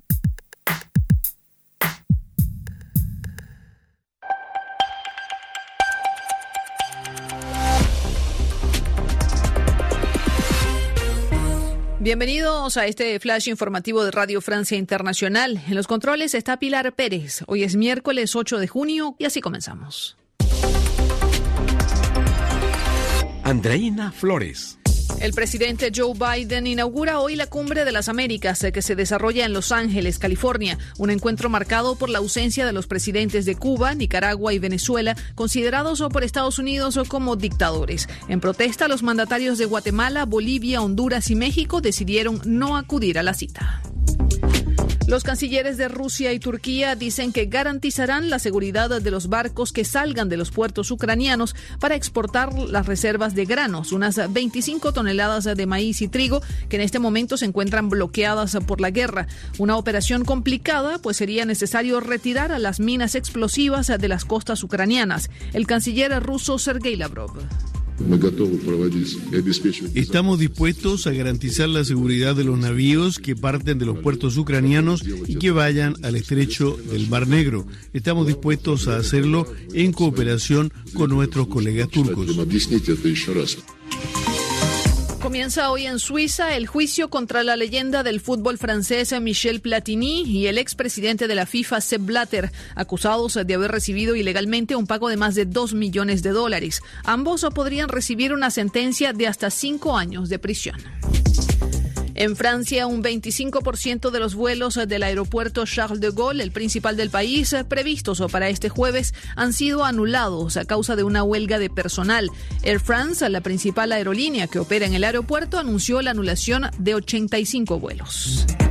El rey Felipe de Bélgica condecoró este miércoles al último veterano congoleño de la Segunda Guerra Mundial vivo durante una histórica visita a la República Democrática del Congo. Seis días de actos oficiales que se interpretan como una oportunidad para la reconciliación entre el país centroafricano y su antigua potencia colonial.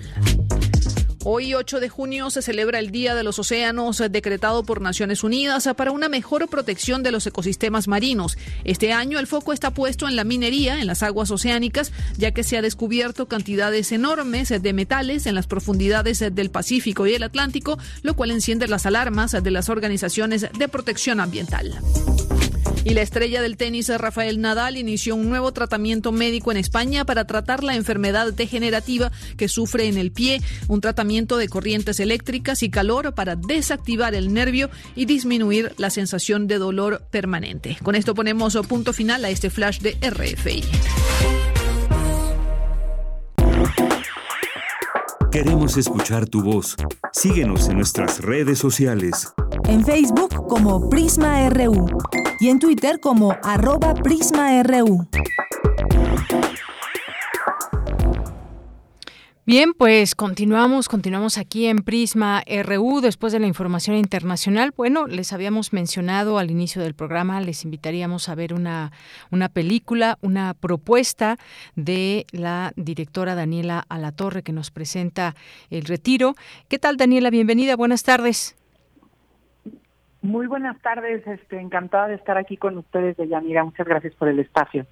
No, pues gracias a ti, Daniela. Cuéntanos un poco eh, cómo nace esta idea, de qué trata esta película que ya se exhibe en salas.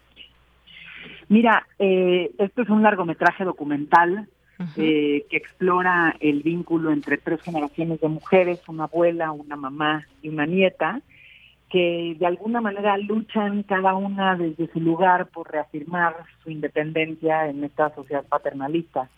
Es a través de eh, la visita que hacen cada año abuela y nieta a un retiro católico en el santuario de Atotonilco, en el estado de Guanajuato, con otras 3.000 mujeres, que exploramos lo que significa la compañía femenina en esta exploración de la independencia y de la autonomía en la vida cotidiana y en esta reflexión por la que pasan las mujeres eh, sobre lo que significa ser mujer y cómo se contrapone con el deber ser que de alguna manera dicta toda la familia, la iglesia, la escuela este, y la misma sociedad.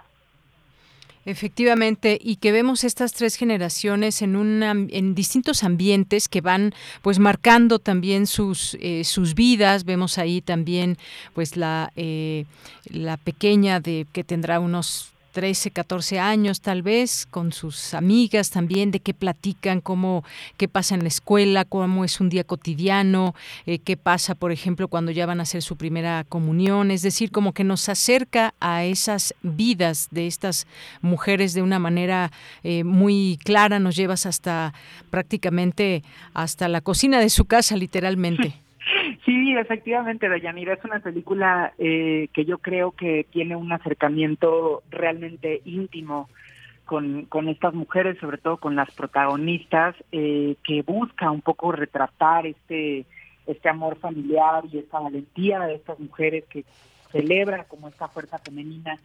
Eh, y como tú dices, en estos lugares que podrían parecer lugares comunes, como lo son la escuela, la fiesta de 15 años, la vida, por ejemplo, rural, eh, el trabajo del hogar en una casa de fin de semana y este retiro en donde se encuentran cada año miles de mujeres y lo que encuentran estas mujeres al verse eh, arropadas y rodeadas por tantas otras mujeres con las que pueden intercambiar historias y experiencias de vida y que de alguna manera eh, se acompañan en, en esta como búsqueda en esta indagación eh, de, fuerza femenina, pues ahora sí que donde la puedan y donde la podamos encontrar. Efectivamente, así como pues al inicio de la película que empieza empieza una de las de las mujeres, no sé a dónde va, pero siempre cada año va y después pues ya conoce lo que es este este retiro. Y como dices un acercamiento íntimo, marcado también por estos lugares que podemos encontrar en este lugar de Guanajuato, como bien nos decías, eh, marcado por lugares muy sencillos, muy humildes, donde pues no se desea más sino salir adelante, sino tener una una vida tranquila una vida eh, plena y feliz que se, que se puede lograr también desde estas miradas que nos, que nos das oportunidad de llegar. Pues sí, efectivamente, para mí era muy importante eh, retratar que a la par de lo que sucede en el retiro de esta de este discurso religioso central predominante que eh, durante toda esa semana lo guían ocho sacerdotes varones que de alguna manera durante toda la semana les dicen a las mujeres lo que significa ser mujer dentro del contexto de la de la religión católica. Y, creo que este discurso de alguna manera busca eh, mantener el status quo de la iglesia. Lo que me interesaba era esta otra cosa que sucede como en la periferia, en, en, en estos lugares que, que son un poco invisibles, en los pasillos, en las colas para ir al baño, en los comedores, eh, que es donde yo creo que sucede el acompañamiento entre mujeres. Normalmente las historias de la periferia no han sido retratadas eh, pues en el cine, en la historia, porque la historia y el cine de alguna manera han retratado lo épico y lo épico pues normalmente son las historias de hombres y las que me interesaban eran estas historias en la periferia que han existido siempre, que son los espacios de congregaciones de mujeres que han tenido permitido, que hemos tenido permitido a las mujeres, y en donde sucede algo que me parece muy poderoso, que es lo que lo que sucede cuando cuando hay compañía femenina eh, con miles de mujeres, pero también entre generaciones de mujeres, y una película que también busca pues hacernos reflexionar en cuanto a quiénes son nuestras compañías femeninas, quién es nuestra mamá, quiénes son nuestras abuelas, cómo nos han definido como mujeres y como hombres, eh, y, y de alguna manera también hacer un homenaje a esta compañía femenina de cada una de nuestras vidas. Efectivamente, una, un documental que nos enseña todo esto también haces un paso por la religión que comúnmente, pues también desde pequeñas eh, las niñas aprenden que tienen que pasar por eh, estos distintos eh, momentos, digamos, y que ahí se ve cuando está hablando el padre, por ejemplo, el sacerdote, están ellas ahí, pues cuando platican con sus amigas y demás. Me centro mucho también en esta parte de la nueva generación, ¿no? La que viene también aprendiendo de esas otras generaciones más grandes, pero que sin duda pues va a ser parte de esa herencia y tiene esa herencia también muy importante de cómo pues de cómo mirar hacia el futuro, Daniela. Sí, me interesaba mucho enfocarme como en estas diferencias generacionales eh, de Yanira, que por un lado eh, pareciera que las nuevas generaciones, estas niñas de 15 años, y, quieren, ¿no? no pareciera, quieren romper con ciertas estructuras, con ciertas formas de comportarse en la sociedad y en familia, que a lo mejor son tradicionalmente como se han comportado sus mamás y sus abuelas, eh, pero por otro lado, que son quienes son gracias a esta herencia, gracias a esta fuerza que proviene de las generaciones de mujeres en, en su familia. Entonces, como, como esta, estas dos cosas que suceden al mismo tiempo, al igual que estas dos cosas que suceden al mismo tiempo en este espacio religioso, me interesaban mucho como encontrar las paradojas, ¿no? Las paradojas también de nuevas generaciones, por ejemplo, que vienen de familias en contextos rurales, que quieren otras cosas, que quieren estudiar, pero que de pronto también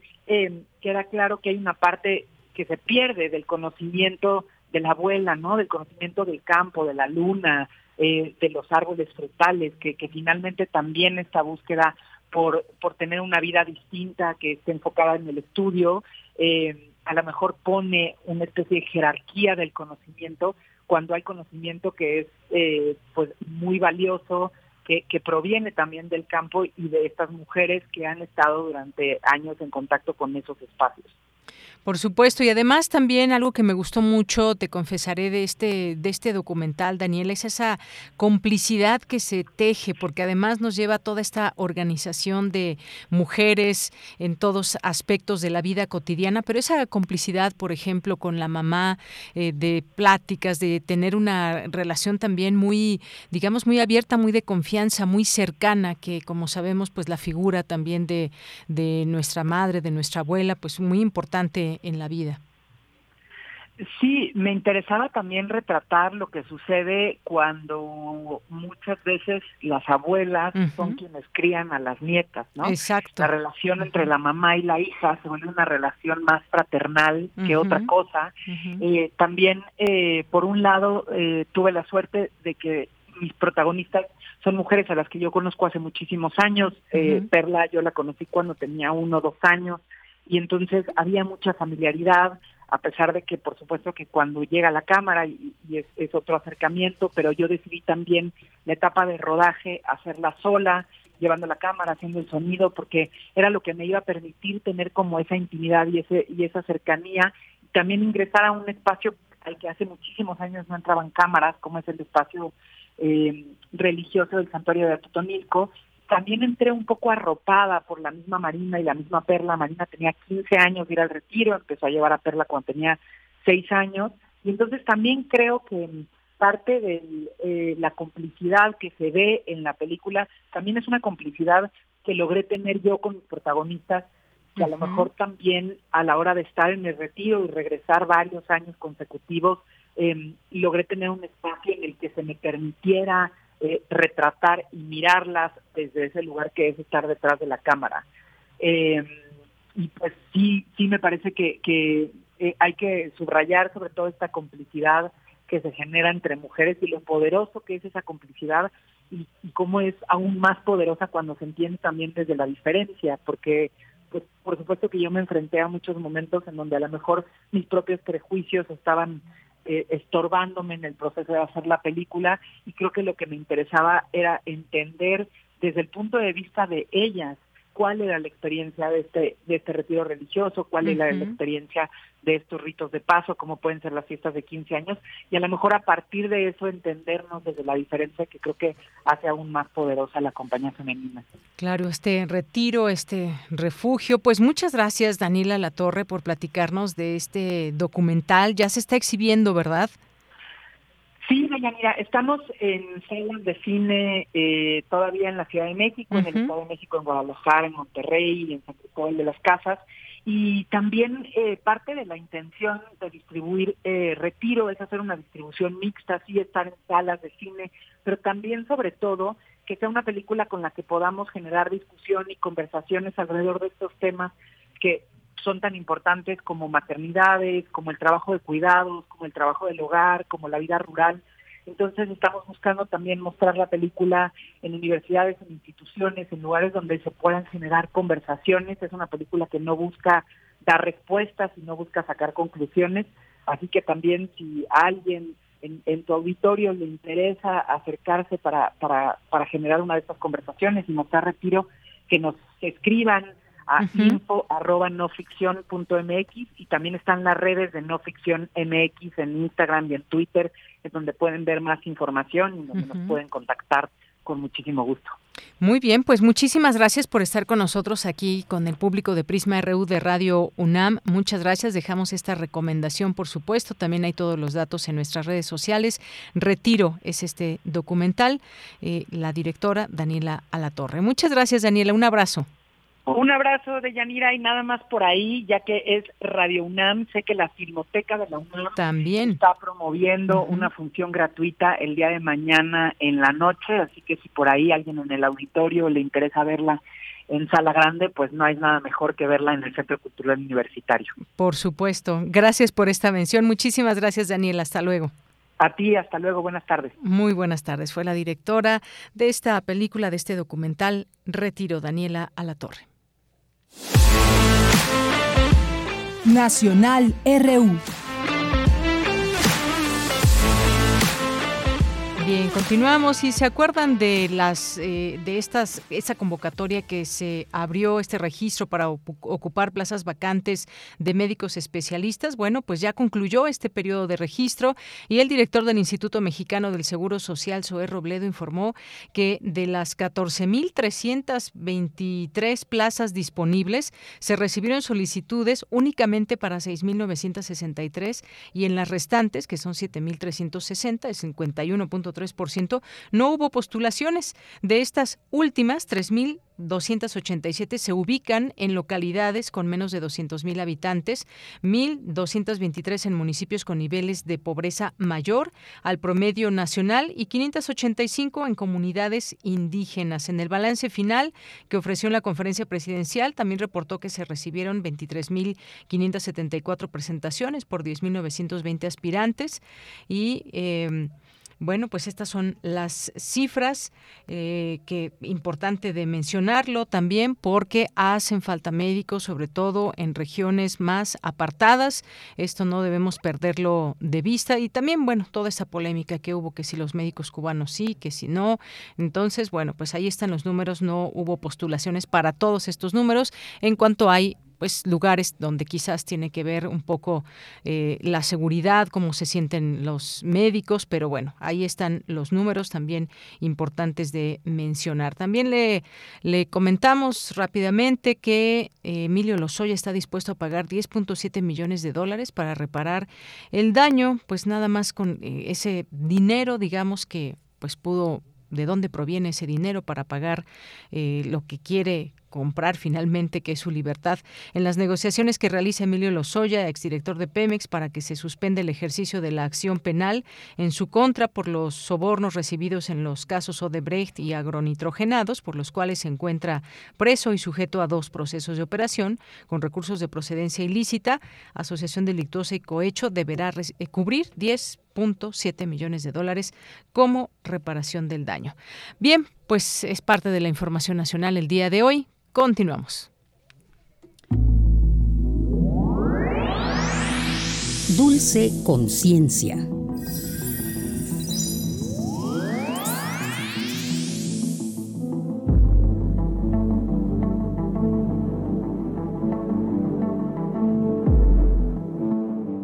Pues ya estamos por aquí en esta sección de Dulce Conciencia.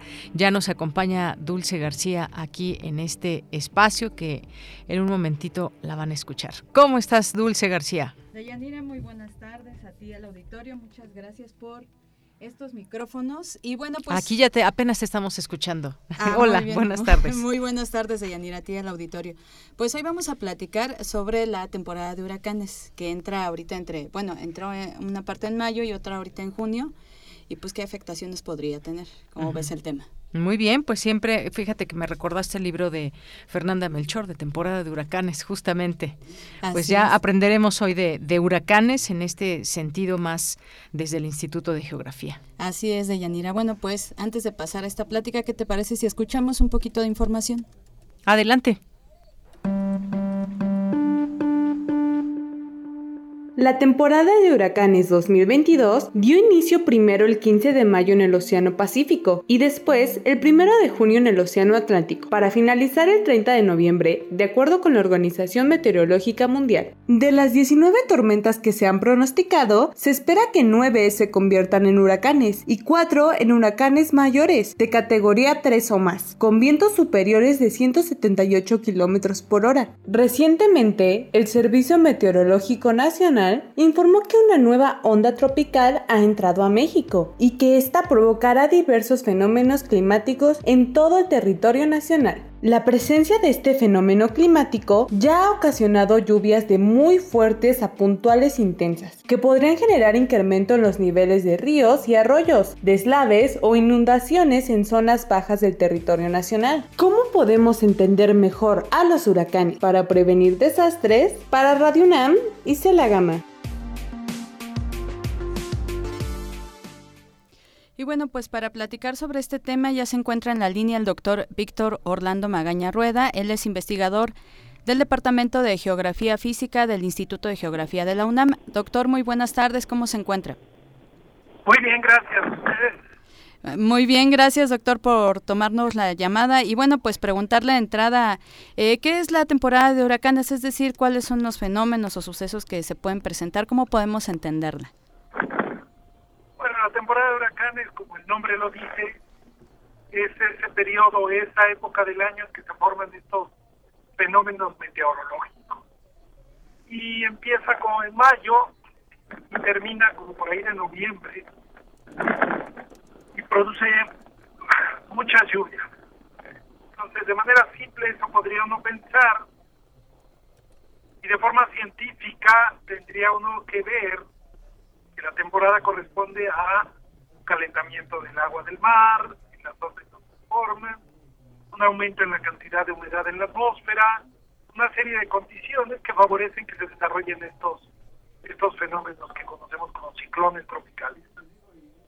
Claro, doctor, justo eso le iba a preguntar un poco a qué eh, se debe esta, esta temporada, la llegada de esta temporada, pero eh, bueno, pues continuar, eh, ¿cuáles son, digamos que los principales territorios afectados y aquí, por ejemplo, en la Ciudad de México, de qué manera podría afectar? Bueno, los territorios que esencialmente se afectan son las zonas de costa, tanto del lado del Pacífico como del lado del Atlántico, los estados que colindan el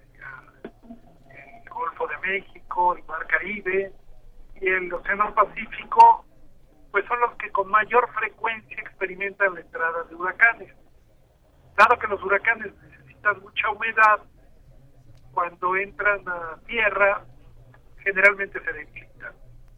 Pero aún así se constituyen aún como grandes masas de aire húmedo que con frecuencia resultan en lluvias muy intensas, aún sin ser ya huracanes, quedan los remanentes de esa humedad y las condiciones que producen lluvias muy intensas. Ahora, los huracanes per se, pues no son culpables de los desastres, sino tiene que ver con la condición que llamamos de vulnerabilidad en el país que induce a que los escurrimientos, la acumulación de agua, los vientos, etcétera, terminen constituyéndose en desastres. Entonces, México debiera comenzar a, bueno, ya mucho lo debía haber hecho, aprovechar las grandes ventajas que tienen los huracanes en términos de darnos agua tan necesaria en este país, pero al mismo tiempo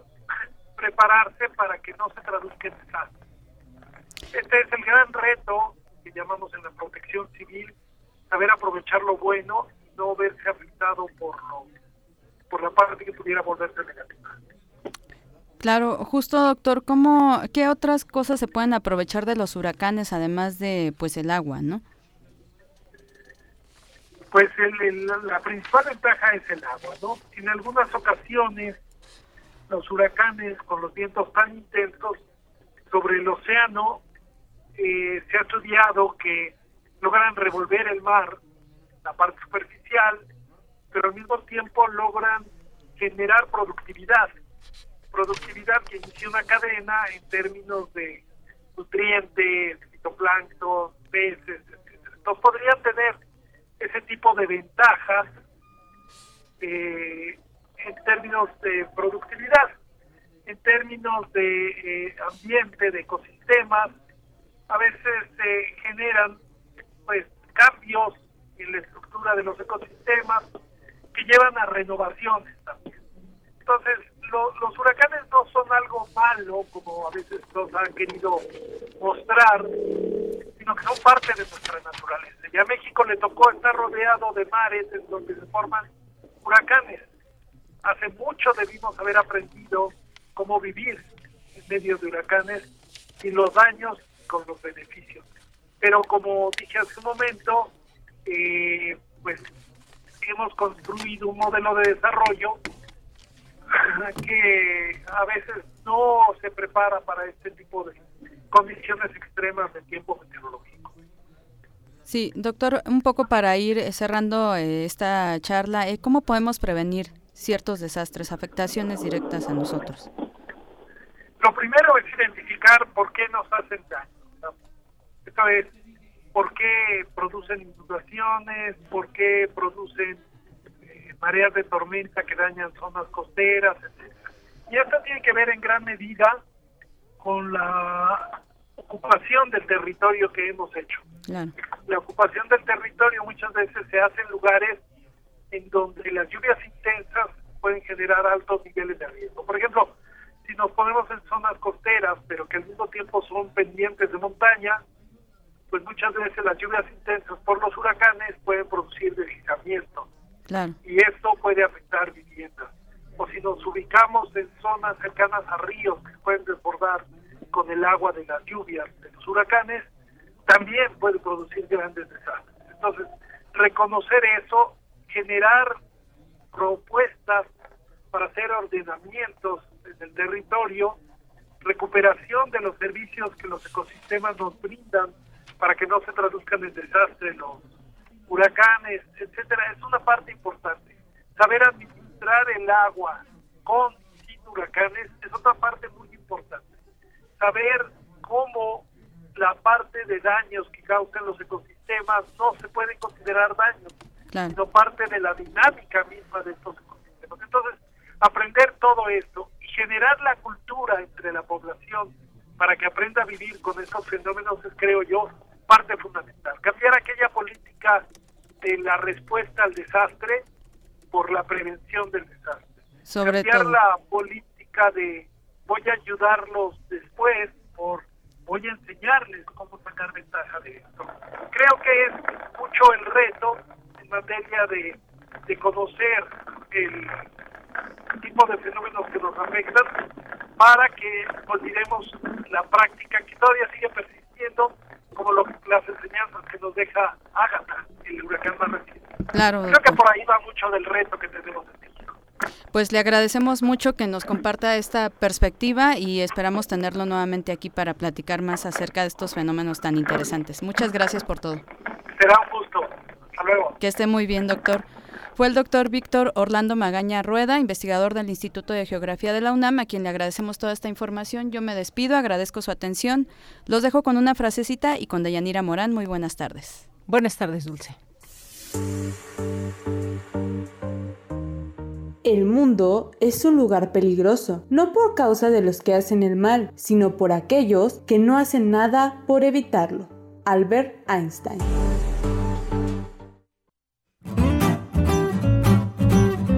Cultura RU.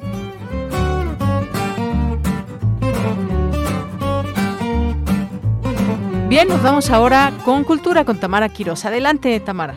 Deyanira, es un gusto saludarte y saludar a las y los que siguen nuestra transmisión a través de Radio UNAM. Entramos con la información y les comparto que mañana Mañana 9 de junio es Día Internacional de los Archivos, una fecha que tiene como finalidad promover el valor de estas instituciones al servicio de la investigación, la cultura, la memoria y la transparencia. Y en el marco de esta conmemoración, el Archivo Fotográfico Manuel Toussaint del Instituto de Investigaciones Estéticas de la UNAM organiza este jueves dos actividades académicas. Los conversatorios Archivos Fotográficos, Desafíos y Alternativas a las 12 horas y archivos y miradas latinoamericanas, los documentos como memoria de los pueblos a las 17 horas a través del canal de YouTube del Instituto de Investigaciones Estéticas. Sobre la importancia de la preservación de los archivos, su rol en el rescate, la preservación y difusión del patrimonio documental, habla Gustavo Lozano, conservador de bienes muebles y conservador de los acervos documentales del Instituto de Investigaciones Estéticas. Los eventos que tenemos preparados son dos charlas eh, que serán en formato digital y la primera de ellas, que es al mediodía, será sobre archivos fotográficos y los retos que tiene para su gestión, es decir, como para abarcar y coordinar todas las labores que se realizan en un archivo y que son una secuencia de actividades muy importantes desde que llegan a incorporarse a una institución hasta que se ponen a la disposición pues de las personas que desean hacer alguna consulta. Ahí charlaremos sobre estos diferentes retos que se tienen para hacer que eso pase. La idea es hablar sobre cuatro diferentes archivos latinoamericanos que han sido distinguidos con algún tipo de reconocimiento, algunos de ellos con la designación como Memoria del Mundo, que es una designación también de UNESCO que reconoce el valor de los acervos tanto a nivel nacional como continental o incluso mundial, ¿no? Dependiendo de cada caso. Ahí lo que queremos hacer es destacar esta labor que hace UNESCO con la designación como Memoria del Mundo para visibilizar lo que existe en los diferentes archivos en Latinoamérica y también hablar de digamos que la potencialización que una nominación como esas te permite para trabajos de conservación, de consulta, de visibilización en general. Y también que nos cuenten los archivos invitados cómo es que fue el proceso para preparar esa nominación, cómo conformaron el expediente, cómo seleccionaron qué parte de su archivo tenía más posibilidades y que pues también nos ayuden para que la gente que está pensando quizá en participar también en ese tipo de, nominaciones, pues para que tengan cierta guía que les ayude cuando ellos estén preparando también su propuesta. Gustavo Lozano es conservador de los acervos documentales del Instituto de Investigaciones Estéticas de la UNAM. Les invitamos a unirse a las actividades académicas con las que el instituto busca cumplir con el propósito fundamental del Día Internacional de los Archivos. Las actividades son de libre acceso. Para más información pueden consultar www.estéticas.unam.mx. Y pasando a otro orden de ideas, también mañana hay una presentación editorial y que de cierta forma tiene que ver con los archivos y a su vez con la literatura, la narrativa y la preservación de la memoria a través de documentos. Se trata de Olvidarás el Fuego, la primera novela que narra la entrañable historia y tragedia de Luis de Carvajal, alias Joseph Lumbroso, y de la suerte que corrieron sus manuscritos y memorias hallados en 2016 en una casa de subastas en Nueva York tras haber sido robados del Archivo General de la Nación.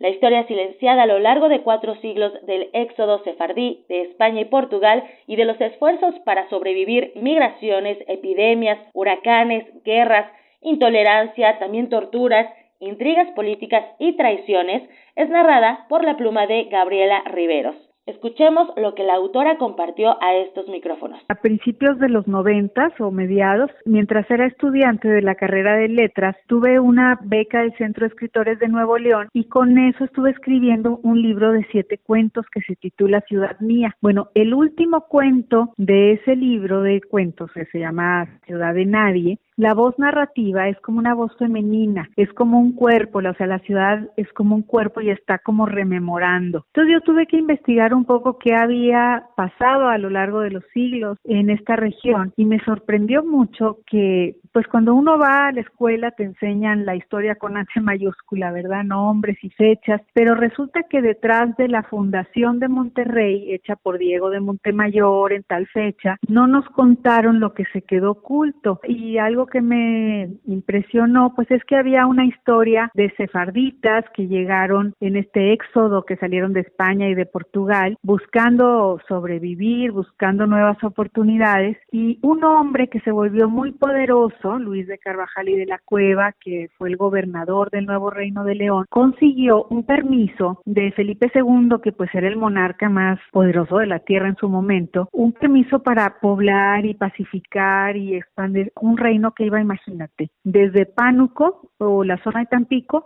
hasta la Florida. En su momento me entero que esta persona junto con una comunidad de 120 miembros, fueron procesados por la Inquisición. Me impresionó mucho dos cosas. Uno, que este tío que no tenía hijos se trajo a la familia de su hermana y entre ellos un sobrino que llevaba su mismo nombre, Luis de Carvajal el Mozo, quien es el protagonista en la novela, y que este muchacho a los 29 años lo quemaron en la hoguera en Ciudad de México porque fue eh, acusado por la Inquisición, eh, su madre, sus hermanas, y este hombre no era nada más eh, un joven conquistador o un joven soldado, fue comerciante, sino que también era un erudito, era un hombre que hablaba muchas lenguas, que había recibido una educación de humanidades con los jesuitas en Medina del Campo y sobre todo me conmovió mucho que era poeta. Y yo pues a lo mejor no tenía, yo tenía 20 años y él 29 y yo decía, ¿cómo un poeta que muere en el martirio de esta manera? Y luego, pues el olvido, o sea, nadie sabíamos nada de esta historia, ni de la historia del pasado judío, ni de la historia de, los Carvajal. Bueno, pues así queda el tema y este personaje está en este cuento, Ciudad de Nadie, sale quizá en dos, tres párrafos. A lo largo del tiempo, pues yo seguí escribiendo cuentos y cuentos para cuento infantil y más tarde estuve trabajando una novela que también salió bajo el sello de Lumen que se titula Destierros. Y en 2017, cuando estaba terminando esa novela, leí en el New York Times que habían aparecido las memorias de Luis de Carvajal el Mozo en una casa de subastas en Nueva York. Y en esa nota venía pues todas las peripecias de aventuras por las que habían transitado estos libritos, porque pues eran unos libritos muy pequeños, escritos con una caligrafía preciosa, diminuta, pues eran para precisamente sobrevivir en la clandestinidad, ¿no? Porque eran para llevarse en un sombrero, para guardarse entre la ropa. Todo esto de tres, tres siglos de olvido. Luego Vicente Rivapalacio descubre estos archivos de Inquisición a fines del 19 y a principios del siglo XX roban este material en 1932, un investigador que viene como invitado a dar cursos de verano a México, se lo roba y no volvemos a saber de este material hasta que aparece esto en 2017. 2016 en realidad y, y apareció primero en Londres, solo que nadie lo detectó, lo subastaron y luego aparece ya en Nueva York y ahí es donde se dan cuenta que este es el material que ha estado robado de, los archivos de la nación. Entonces, cuando vi esto, dije, híjole, qué aventuras habrán vivido estas familias para llegar aquí, para migrar, qué dolor los habrá arrancado de su tierra para venir a buscar pues una nueva oportunidad, una esperanza de vida y luego todas las aventuras de los documentos. Y, y dije, no, pues yo tengo que contar esto, porque fíjate que ya en ese momento había, eh, había habido una película una obra de teatro de Sabina Berman, bueno, la película es de Ripstein, ya tendrá unos 45 años. Había también muchos libros de historia con el tema, pues académicos, incluso hoy en día hay también una ópera, hay artes visuales, pero no hay una novela. Esta es la primera novela sobre Luis de Carvajal el Mozo y la tragedia de su familia y la saga familiar. Olvidarás el fuego, editada por Lumen, se presentará mañana, mañana jueves 9 de junio, en el Museo Memoria y Tolerancia a las 7 de la noche. El acceso es libre. Hasta aquí la información de hoy. De Yanira, regreso contigo a cabina. Hasta mañana. Hasta mañana, muchas gracias Tamara y nos vamos a despedir con un poquito de música ya que tenemos un poquito de tiempo porque hoy cumple 23 años ese disco del grupo Red Hot Chili Peppers Californication y vamos a escuchar un poco de Other Side, ya la reconocieron seguramente. Bueno, con esto nos despedimos, gracias a todo el equipo, a nombre de todos soy de Yanira Morán. Hasta mañana, buena tarde, buen provecho. Hasta mañana. Separate my side. I don't, don't believe it's been slitting my throat.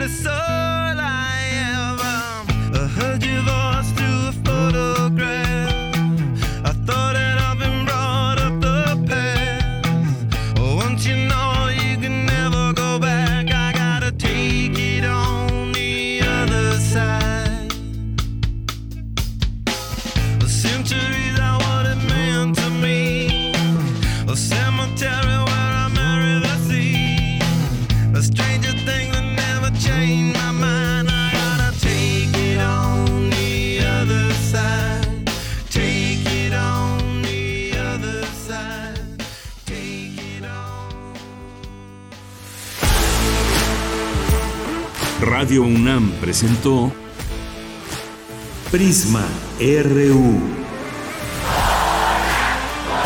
Una mirada universitaria sobre los acontecimientos actuales. Prisma RU. Relatamos al mundo.